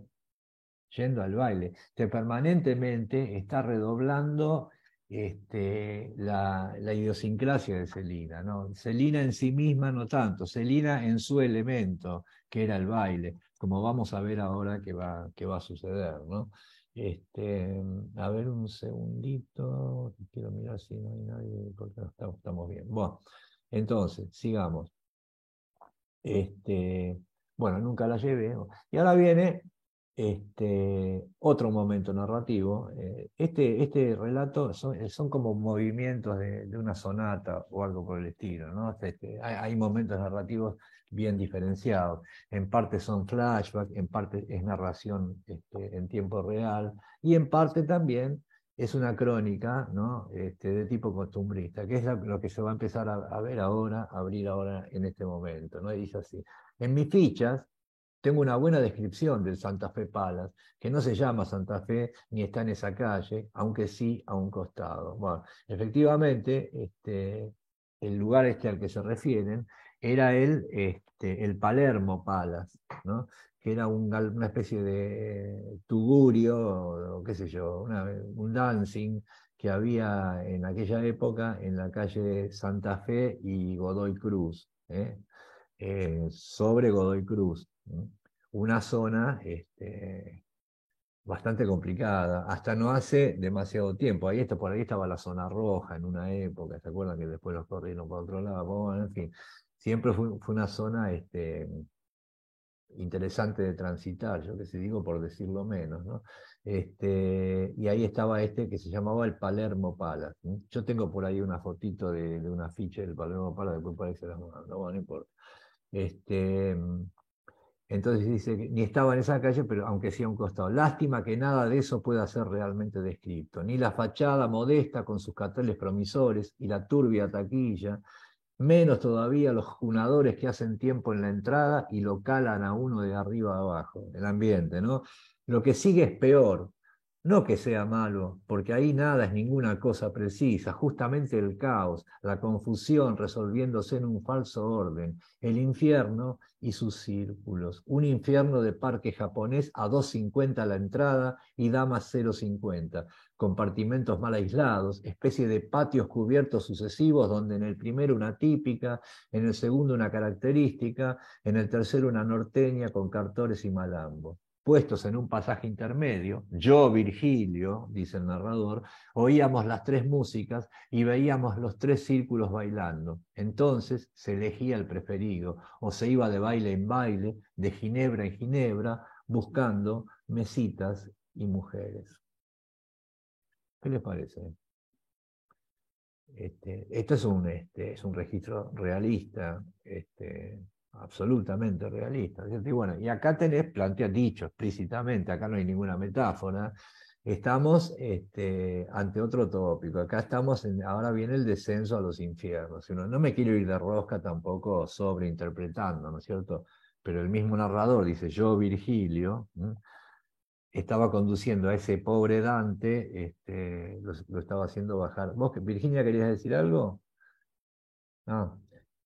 Este, lo estaba haciendo descender, habla de los círculos. Entonces eran, había tres patios, en uno tocaban folclore, en otro tocaban tango y el otro tocaban jazz. Eran esas tres cosas que se consumían en, en, aquella época. Entonces uno podía elegir ahí este, donde más le convenía. Bien, sigo. No está mal, dijo Mauro con su aire tristón. Lástima el calor. Debían poner estratores, dice. ¿no? Eso es genial. Entonces, eh, acá hay un paréntesis didáctico del, del narrador que dice, para una ficha, estudiar, siguiendo a Ortega, los contactos del hombre del pueblo y la técnica. Ahí donde se creería un choque, hay un cambio, hay en cambio una asimilación violenta, violenta y aprovechamiento. Mauro hablaba de refrigeración o de superheterodinos con la suficiencia porteña que cree que todo le es debido. Yo lo agarré del brazo y lo puse en camino de una mesa porque él seguía distraído. Esa frasecita que es simplemente descriptiva de la situación, de la peripecia, los tipos cuando entraron acá, yo lo agarré del brazo y lo puse en dirección a una mesita porque él iba distraído. Este es Virgilio este, llevando a Dante. ¿eh? Y acá, como que no quiere la cosa, lo que nos está diciendo, además de, la peripecia puntual de esta noche, es como que él es el que lo pone en esa situación existencial y que va a explotar ahora dentro de un rato en el cuento, porque él de alguna manera es Virgilio. ¿eh? Es Virgilio por, por varios motivos, ¿no es cierto? Bien, ya vamos a ver si lo vemos. Bien, porque seguía distraído y miraba el palco de la típica, al cantor que tenía con las dos manos el micrófono y lo zarandeaba despacito. Nos, acordamos, eh, nos acodamos contentos delante de dos cañas secas y Mauro se bebió la suya de un solo viaje. Esto asienta la cerveza, puta que está concurrida la milonga. Llamó pidiendo otra y me dio calce para desentenderme y mirar. Y acá viene eh, esta, esta descripción, ¿no es cierto? Esta, esta crónica la mesa estaba pegada a la pista. Del otro lado había sillas contra una larga pared y un montón de mujeres se renovaba con ese aire ausente de las milongueras cuando trabajan o se divierten. No se hablaba mucho. Oímos muy bien la típica, rebasada de fuelles y tocando con ganas. El cantor insistía en la nostalgia milagrosa, en la nostalgia, milagrosa su manera de dar dramatismo a un compás más bien rápido y sin alce. Las trenzas de mi china las traigo en la maleta, ¿se acuerdan de ese horror? ¿no? Se prendía el micrófono como a los barrotes de un vomitorio, con una especie de lujuria cansada, de necesidad orgánica. Por momentos metía los labios contra la rejilla cromada y de los parlantes salía una voz pegajosa. Yo soy un hombre honrado. Pensé que sería negocio una muñeca de goma y el micrófono escondido dentro. Así el cantor podría tenerla en brazos y calentarse a gusto al cantarla. Bueno, está bien. Y acá viene ahora, voy a abreviar un poco porque nos va a comer este, el tiempo, ¿no es cierto? Este, viene ahora este como una especie de intermedio donde va a aparecer acá crudamente aquello de lo que después Cortázar le va a disculpar, ¿no es cierto? La descripción de estos llamados monstruos, ¿no? Eh, y de cómo se movían. Dice así, me parece bueno decir aquí que yo iba a esa milonga por los monstruos, y que no sé de otra donde se den tantos juntos. Asoman con las 11 de, eh, asoman con las 11 de la noche, bajan de regiones vagas de la ciudad. regiones vagas de la ciudad, por otra parte, para este personaje, ¿no es cierto? Este, nadie vive en una región vaga de la ciudad, todos viven en algún lugar puntual y concreto, pero bueno, eh, eran tan distantes de este personaje que andás a saber de dónde venían estos monstruos. Bien, sigo. Este, pausados y seguros de uno o de a dos, las mujeres casi enanas y achinadas, ahí está otra vez, los tipos como javaneses o mocovíes, apretados en trajes a cuadros o negros, el pelo duro, peinado con fatiga, brillantina en gotitas contra los reflejos azules y rosas, las mujeres con enormes peinados altos que las hacen más enanas, peinados duros y difíciles de los que les queda el cansancio y el orgullo.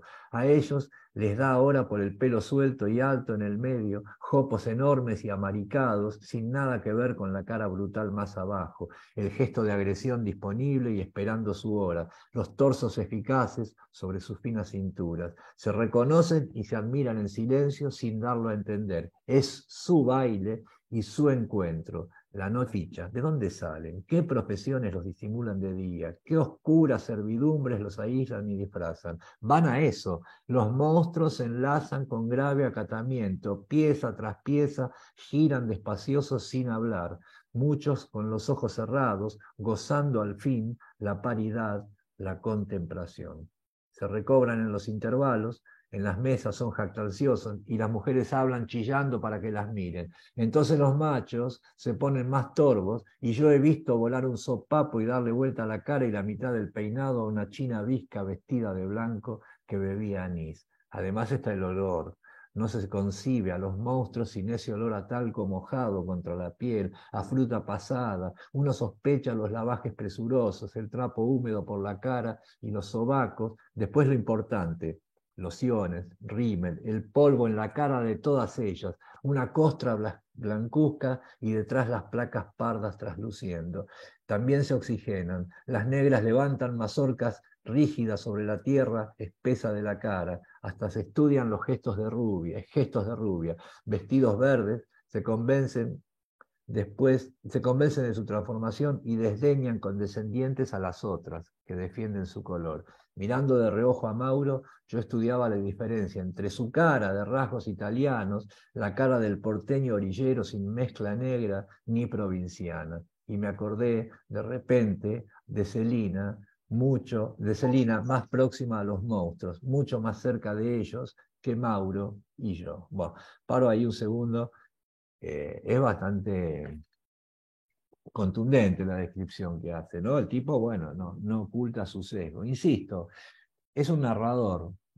Este, y bueno, uno dependiendo de, su sensibilidad o, de lo que fuera, puede esto caerle peor o mejor. Es una, es, es una descripción extraordinaria, ¿no es cierto? Y acá hay un, detalle que me gustaría traer, ¿cierto? Este, eh, ¿Me escuchan bien ustedes?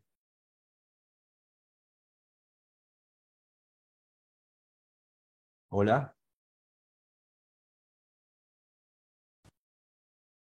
No, no, no, se escucha bien.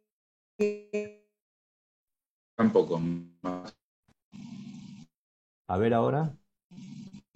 No, sí. Estás detenido, estás este. Le saqué la cámara, ¿se escucha mejor ahora? Ahora está. Se escucha. Hola, hola, hola, hola. ¿Vos, escuchás? Ahora te escucho, sí. Hola. Esto... Un delay extraño.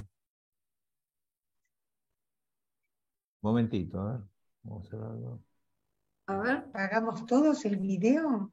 Eh, apaguen el video un segundo, a ver qué pasa. A ver, esto.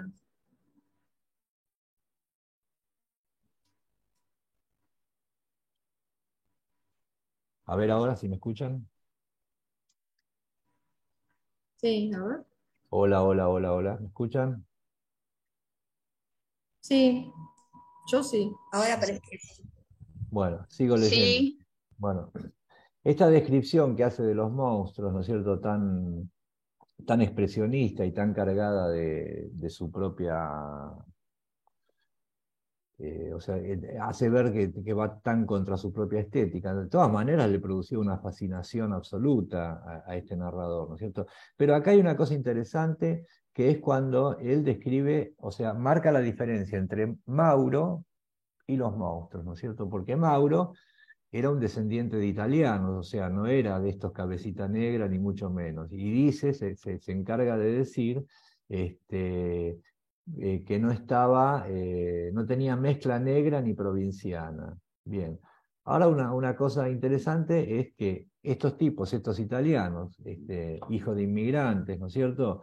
En su momento, eh, para principios del siglo XX, ellos eran los considerados monstruos por, la clase más acomodada, ¿no es cierto? Después ya se incorporaron, después ya no eran monstruos, sino que los monstruos eran eh, estos cabecitas que habían venido del interior eh, a Buenos Aires, ¿cierto? Entonces, este, con esto quiero decir que también el tipo está describiendo unos monstruos puntuales, pero este que a él no le parecía un monstruo, en su momento, tal vez para Borges o para otros anteriores, eran, habían sido monstruos también. Quiero decir con esto que cada, cada corte generacional este, tiene sus propios monstruos, ¿no es cierto?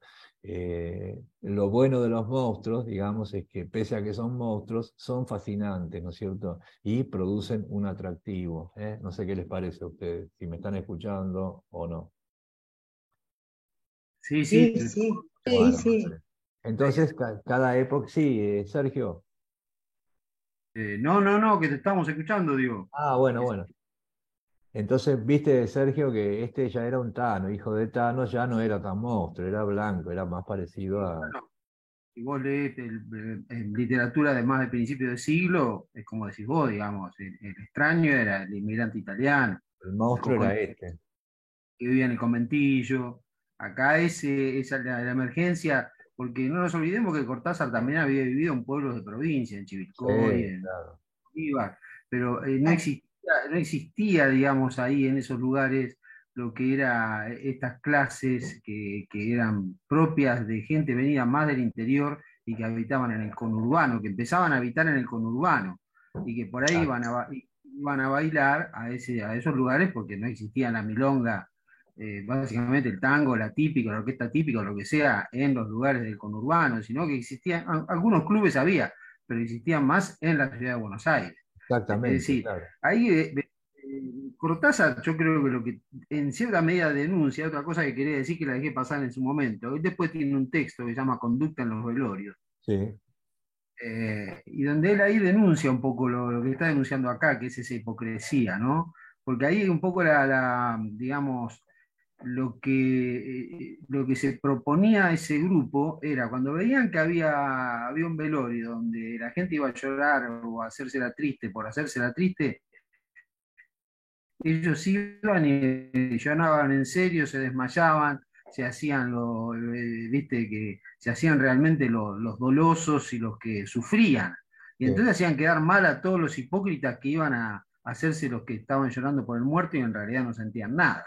Es decir, era en la primera parte, cuando, cuando describe el velorio, un poco lo describe con esa característica, digamos, la característica de la gente que iba a ver la Celina, pero que le iba a ver, digamos, como, una obligación, ¿no? Como una, no como una cuestión que realmente sentían eh, dolor por la muerte de, esta mujer que encima moría de tuberculosis, que era la enfermedad de los pobres.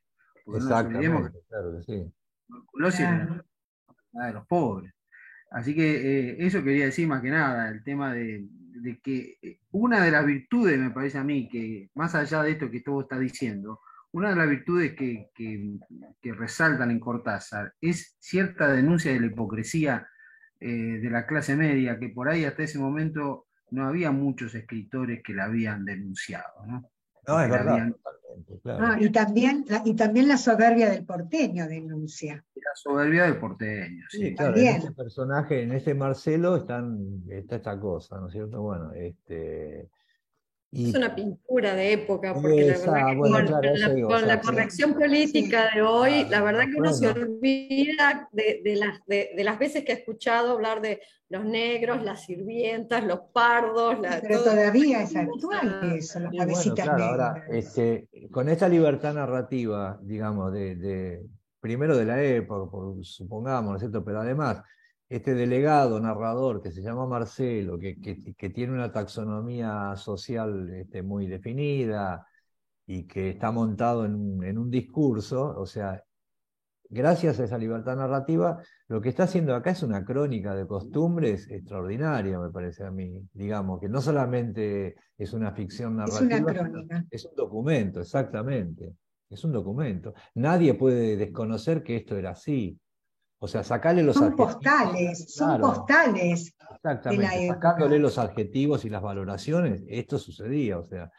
Entonces, Lo que este pasa es que después, esa, esa época, esa denuncia eh, de, esa hipocresía, la carga, le pone una carga ideológica que lo que hace es, me parece a mí, ¿no? Eh, que hace es, eh, digamos, idealizar a esa clase. claro, claro, o sea, se va para el otro lado.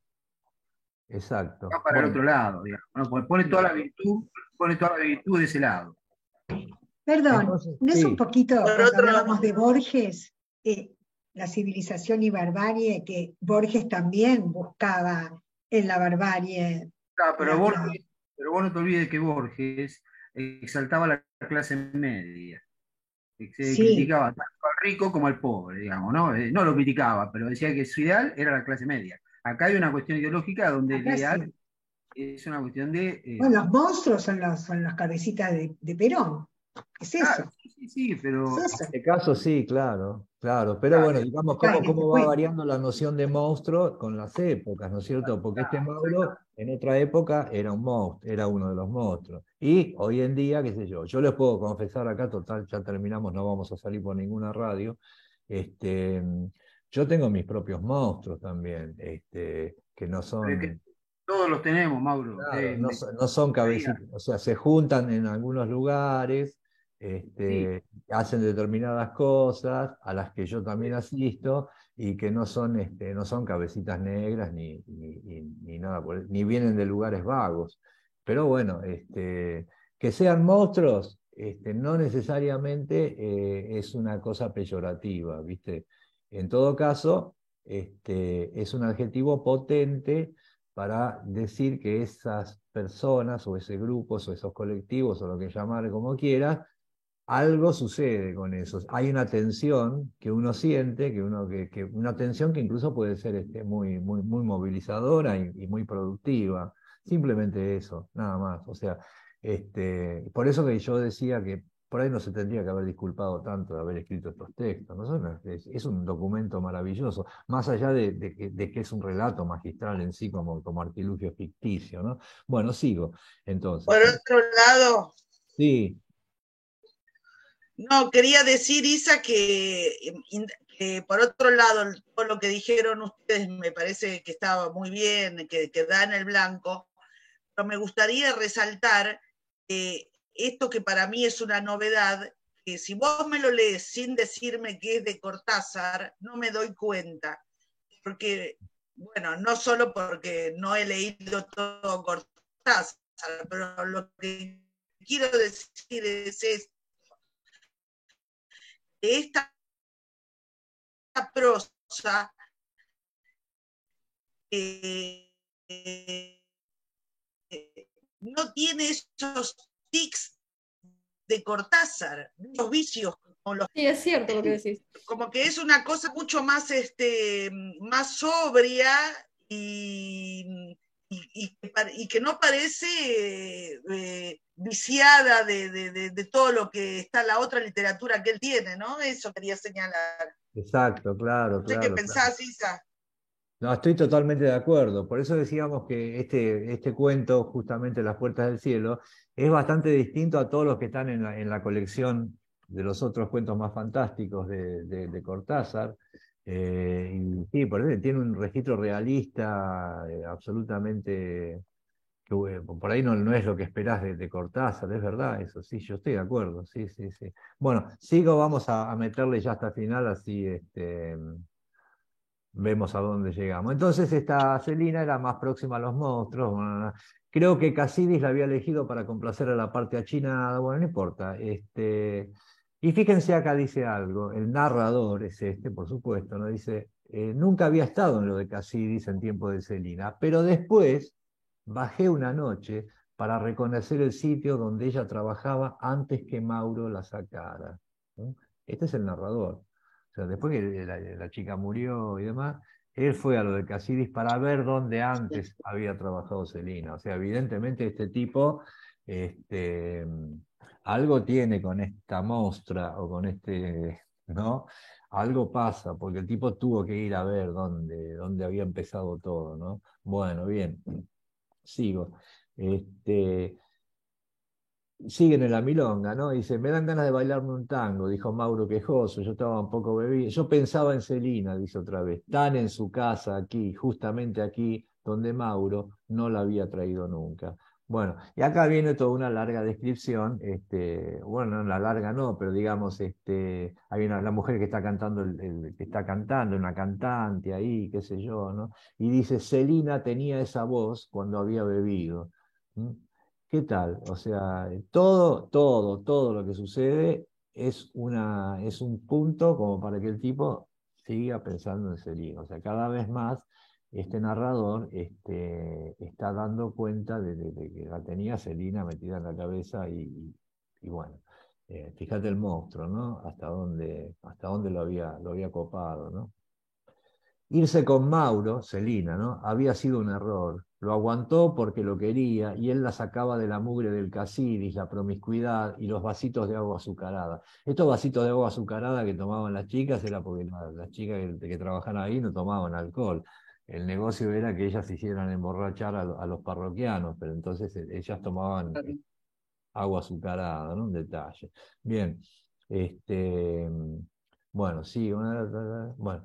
Eh, eh, estoy salteando algunas partes para no demorar esto excesivamente, ¿no? Este, a esta hora, metido sin vuelta en el Santa Fe, medí la grandeza de Celina, no nos habíamos dado cuenta, ¿no? Su coraje de pagarle a Mauro con unos años de cocina y mate dulce en el patio. Había renunciado a su cielo de milonga, había renunciado a su cielo de milonga, a su caliente vocación de anís y valses criollos, como condenándose a sabiendas por Mauro y la vida de Mauro, forzando apenas su mundo para que él la sacara a veces a una fiesta. Es decir, que Mauro la había sacado, digamos, del cabaret, del infierno, pero al sacarla del infierno también la había sacado del cielo. Esa es la realidad, venían las dos cosas juntas.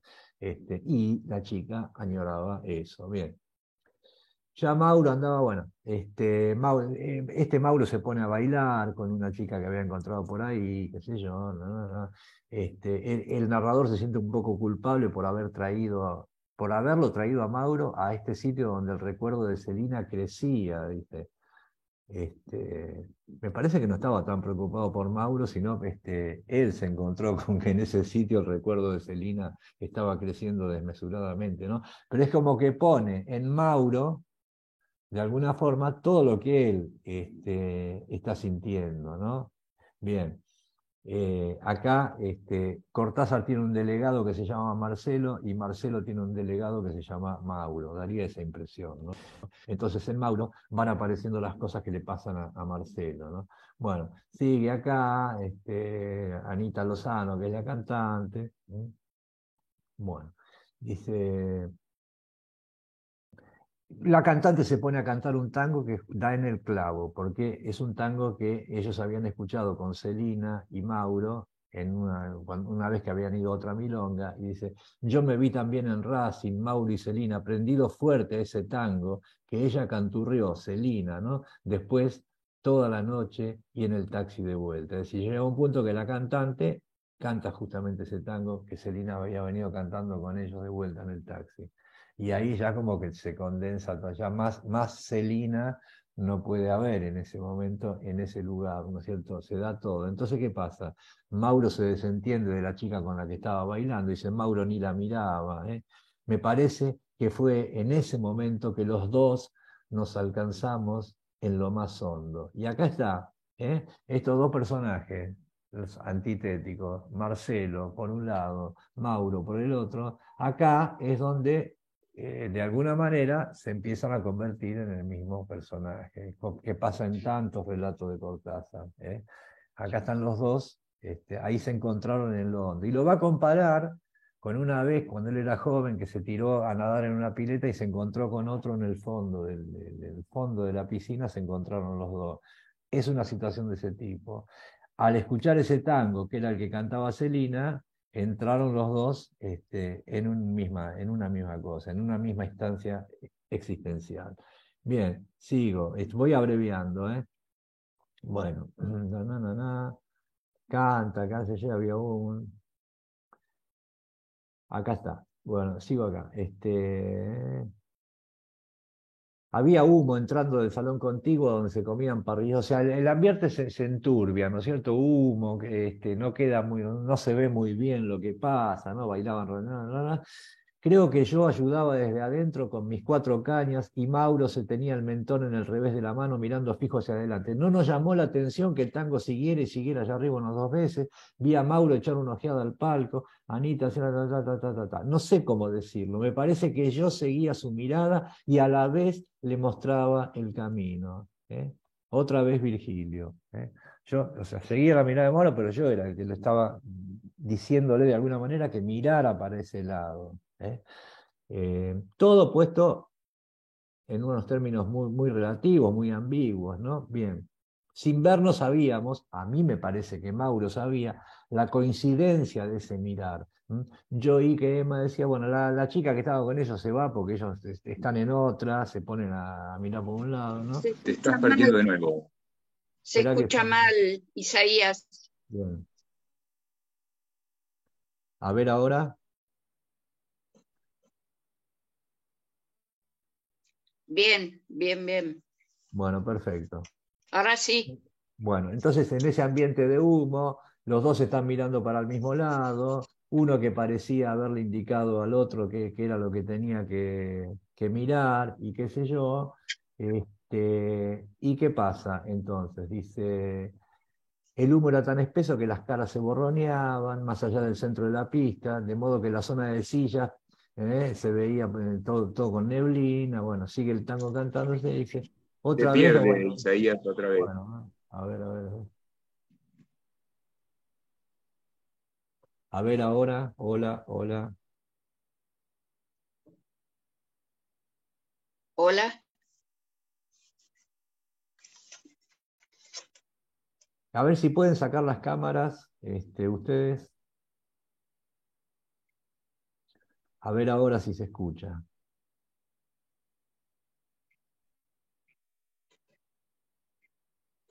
Hola, hola, hola, ¿se escucha? Hola, sí se escucha. Sí. Bueno, vamos entonces. Entonces está todo lleno de humo, todo medio enturbiado, ¿no es cierto? ¿Eh? Entonces, em, Otra vez los bailarines se inmovilizaban, siempre moviéndose. Y acá pasa algo. Y Celina, que estaba sobre la derecha, saliendo del humo y girando obediente a la presión de su compañero, quedó un momento de perfil, a mí, después de espalda, el otro perfil, y alzó la cara para oír la música. Yo digo Celina, pero entonces fue más bien saber sin comprender. Celina ahí, sin estar, claro, ¿cómo comprender eso en el momento? La mesa tembló de golpe. Yo sabía que era el brazo de Mauro que temblaba, o el mío, ¿eh? fíjense. Acá ya la identificación entre los dos personajes está, eh, es, perfecta. Ya apareció, ya la vieron, ¿viste? Se, eh, oye temblar la mesa y el tipo sabía que era, o el mío, era mi brazo, no, era el de él o era el mío, no importa. ¿eh? Bien, entonces, vamos. Este, pero no teníamos miedo, eso estaba más cerca del espanto y la alegría y el estómago. En realidad era estúpido, un sentimiento de cosa aparte que no nos dejaba salir recobrarnos. Celina seguía siempre ahí sin vernos, bebiendo el tango con toda la cara, que una luz amarilla de humo desdecía y alteraba. Cualquiera de las negras podría haberse parecido más a Celina que ella en ese momento. La felicidad la transformaba de un modo atroz. Yo no hubiese podido tolerar a Celina como la veía en ese momento y ese tango me quedó inteligencia para medir la devastación de su felicidad, su cara robada y estúpida en el paraíso, al fin logrado. Así pudo ser ella en lo de Casidis, de no existir el trabajo y los clientes. Nada la ataba ahora en su cielo solo de ella. Se daba con toda la piel a la dicha y entraba otra vez en el orden donde Mauro no podía seguirla. Era su duro cielo conquistado, su tango vuelto a tocar para ella sola y sus iguales, hasta el aplauso de vidrios rotos que cerró el refrán de Anita, Celina de espaldas, Celina de perfil, otras parejas contra ella y el humo. Eh, ahora ya termina, ¿no? Pero eh, fíjense el detalle este, ¿no? Y Mauro que quedaba afuera, donde Mauro no podía entrar, pero donde Marcelo quedaba también afuera. O sea, es lo mismo. ¿eh? Yo no hubieras podido soportar a Celina de esa manera, o sea, quedaba tan afuera, este, esta Celina era una fuerza vital tan impresionante que los dejaba afuera los dos, obviamente, ¿no es cierto? Bien, vamos a terminar y después voy a decir una cosita más. No quise mirar a Mauro, ahora yo me rehacía y mi notorio cinismo apilaba comportamientos a todo vapor. Este, ¿Y ahora qué pasa? Fíjense lo que va a pasar acá. Habla Mauro. ¿Vos te fijaste? dijo Mauro. Sí. ¿Vos te fijaste cómo se parecía? No le contesté. El alivio pesaba más que la lástima. Estaba de este lado. El pobre estaba de este lado y no alcanzaba ya a creer lo que habíamos salido juntos. Acá pasan dos cosas. Este, Mauro le dice, ¿vos te fijaste? Un tipo que lo trataba de usted. Eh, durante todo el lapso que duró la amistad lo trató de usted. En ese momento lo tutea porque en ese momento son el mismo personaje. ¿eh? Tal vez lo más fantástico de este relato es ese tuteo este, de Mauro. Vos te fijaste, son lo mismo. Este, y lo que dice el narrador, ¿no? Y, y, de quién está hablando? Dice, estaba de este lado, el pobre estaba de este lado. El pobre Mauro, sí, pero el pobre Marcelo también, ¿viste? Estaban los dos de este lado. Bueno, sigo. Em, lo vi levantarse y caminar por la pista con paso de borracho, buscando a la mujer que se parecía a Celina. Yo me estuve quieto, fumándome un rubio sin apuro, mirándolo ir y venir, sabiendo que perdía su tiempo, que volvería agobiado y sediento sin haber encontrado las puertas del cielo entre ese humo y esa gente. Bueno, ahí termina el relato. Este, y a mí me parece que es un, es un relato este, magistral este, con todos sus ingredientes. Acá no hay que sacarle nada. Esto tiene Hermosísimo. Fíjense la manera en que Cortázar, a través de, su delegado, de Marcelo, de este Marcelo Ardoy, cómo este, va, este, a su vez, Marcelo va delegando todo lo que siente él en este Mauro. ¿eh? todos los calificativos con que habla de Mauro eh, se, los, se los puede aplicar a él mismo, porque es el mismo personaje, en definitiva. Estaba tan enamorado de Celina como Mauro, este, sin ningún tipo de duda, ¿no es cierto? Y, lo fantástico es ahí al final, en realidad. Y claro, lo fantástico está ahí al final. Bueno, esa visión. Pero pará, Isa. Sí, no, me, claro. no me di cuenta. ¿Celina aparece eh, realmente? O sea, se No. aparece de. Ah, No sabemos. ¿no? es una figura celestial para mí. Yo, bueno, Claro, claro. Las Eh, eh, Es una aparición, una aparición. Ahí hay Sí, como una condensación del ahí. deseo, una condensación, digamos, potenciada del deseo de los dos personajes, ¿no es cierto? Este, y, el, y el narrador va dando a entender como que él va induciendo un poco a que también el tipo mire para el mismo lado, ¿no es cierto? Este, se Mm. lamenta de que eso le va a traer recuerdos al pobre Mauro, cuando en realidad el que está agobiado con los recuerdos, que yo creo que es más Marcelo que Mauro, ¿no es ¿cierto? ¿Eh? Entonces, a lo que decía Lili recién de que esa figura celestial, también acá tenés el, el viejo tópico que también aparece en el Aleph, en- en- pero en- encarnado en Beatriz Viterbo. Esta es la, la dona Angelicata, ¿no es cierto? Este, claro. eh, es la Beatrice. Este, Claro, ya- porque al final era una ex prostituta y este, que encuentra las puertas del cielo volviendo a su milonga. Era, la, está en su era- cielo era de milongas su y cielo, el cielo de milonga, claro. tanto Mauro, este Dante Mauro, no puede cielo. entrar al cielo, no puede entrar, y menos este, este Claro. Marcelo Virgilio, ¿no es cierto? Este, me parece extraordinario, me parece un relato. este, Yo pensé, yo pensé en Orfeo volviendo a buscar a Bueno, Eurídice vos- infierno. exactamente. Pensé en eso. Es que es el mismo mito, Aurelio. Este, vos tenés acá, por ejemplo, en el caso de, de Orfeo, o sea, tenés el cielo, el infierno, acá tenés este lado y el otro lado, el lado de ella y el lado de ellos, ¿no?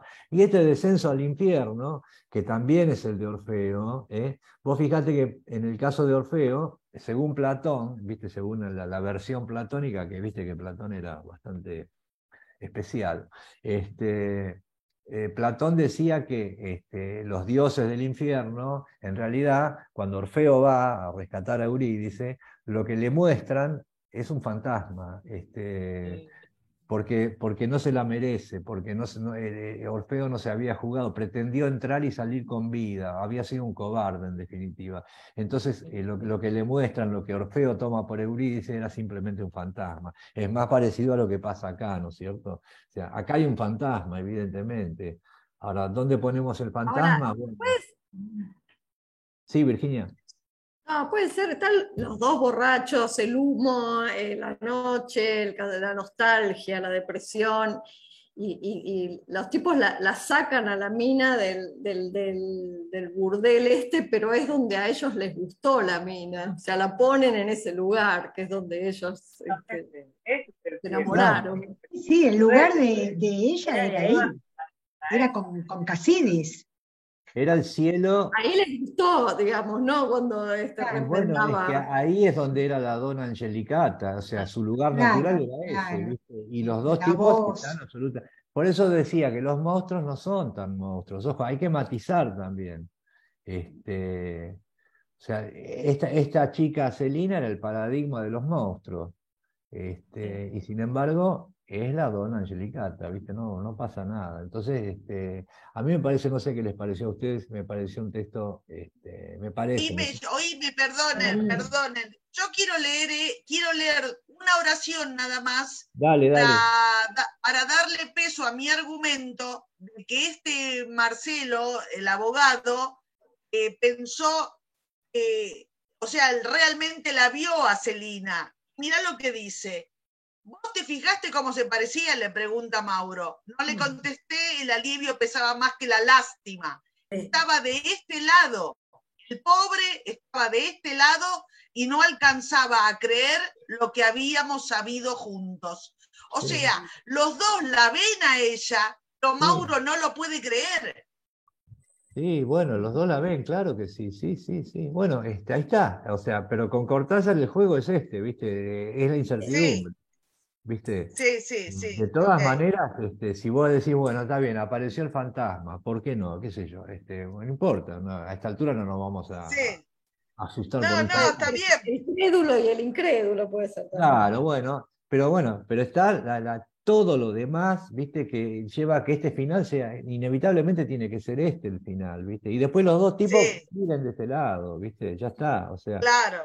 Este, y el cielo aquel, bueno, quedó para la chica esta. O sea, acá la, clave es este personaje. Es un gran texto, este, en, un, en, un, registro realista. Muchísimas gracias, la verdad que muy bueno. Qué bueno. no, a mí me encantó Isa porque aparte te digo, repito, después al final se ve más Cortázar, pero la prosa que tiene es magnífica. Es absolutamente tersa, simple y muy eficaz y es un cuento que va rápido, va a toda velocidad, ¿viste? No, no, no. Y además te hace, te hace ver los lugares. Vos estás ahí, estás en Tiene ese valor documental también, ¿viste?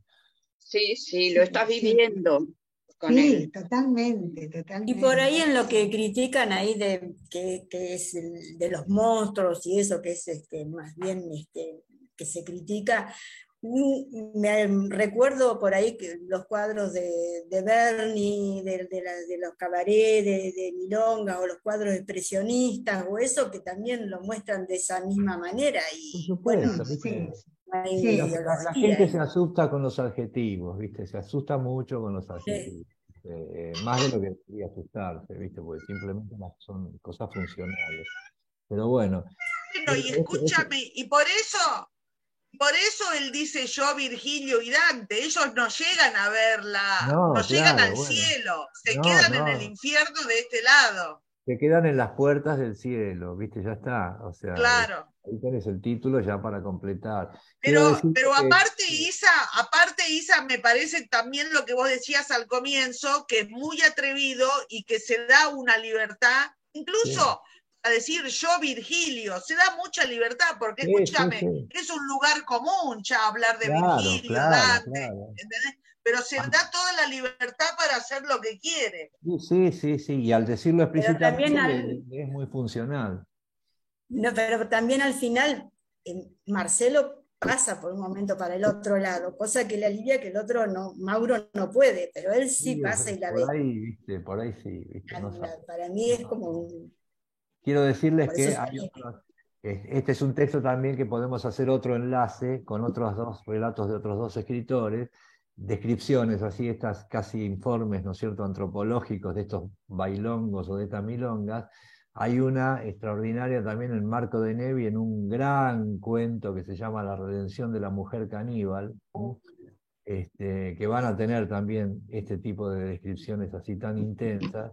Y en El sueño de los héroes de Bioy Casares, ah, una descripción de, de, la Penonville, ¿no que están así, o sea, son tres cuentos que por ahí se emparentan por ese lado también, ¿no? Los tres en cierto punto fantástico, un poco menos el de De Nevi, y un poco menos el de Cortázar, pero está, tienen esta misma intensidad. Y son escritores que tienen, Bioy Casares, Cortázar y Denevi, bastantes cosas en común, bastante cosas en común. Bueno, espero que les haya gustado.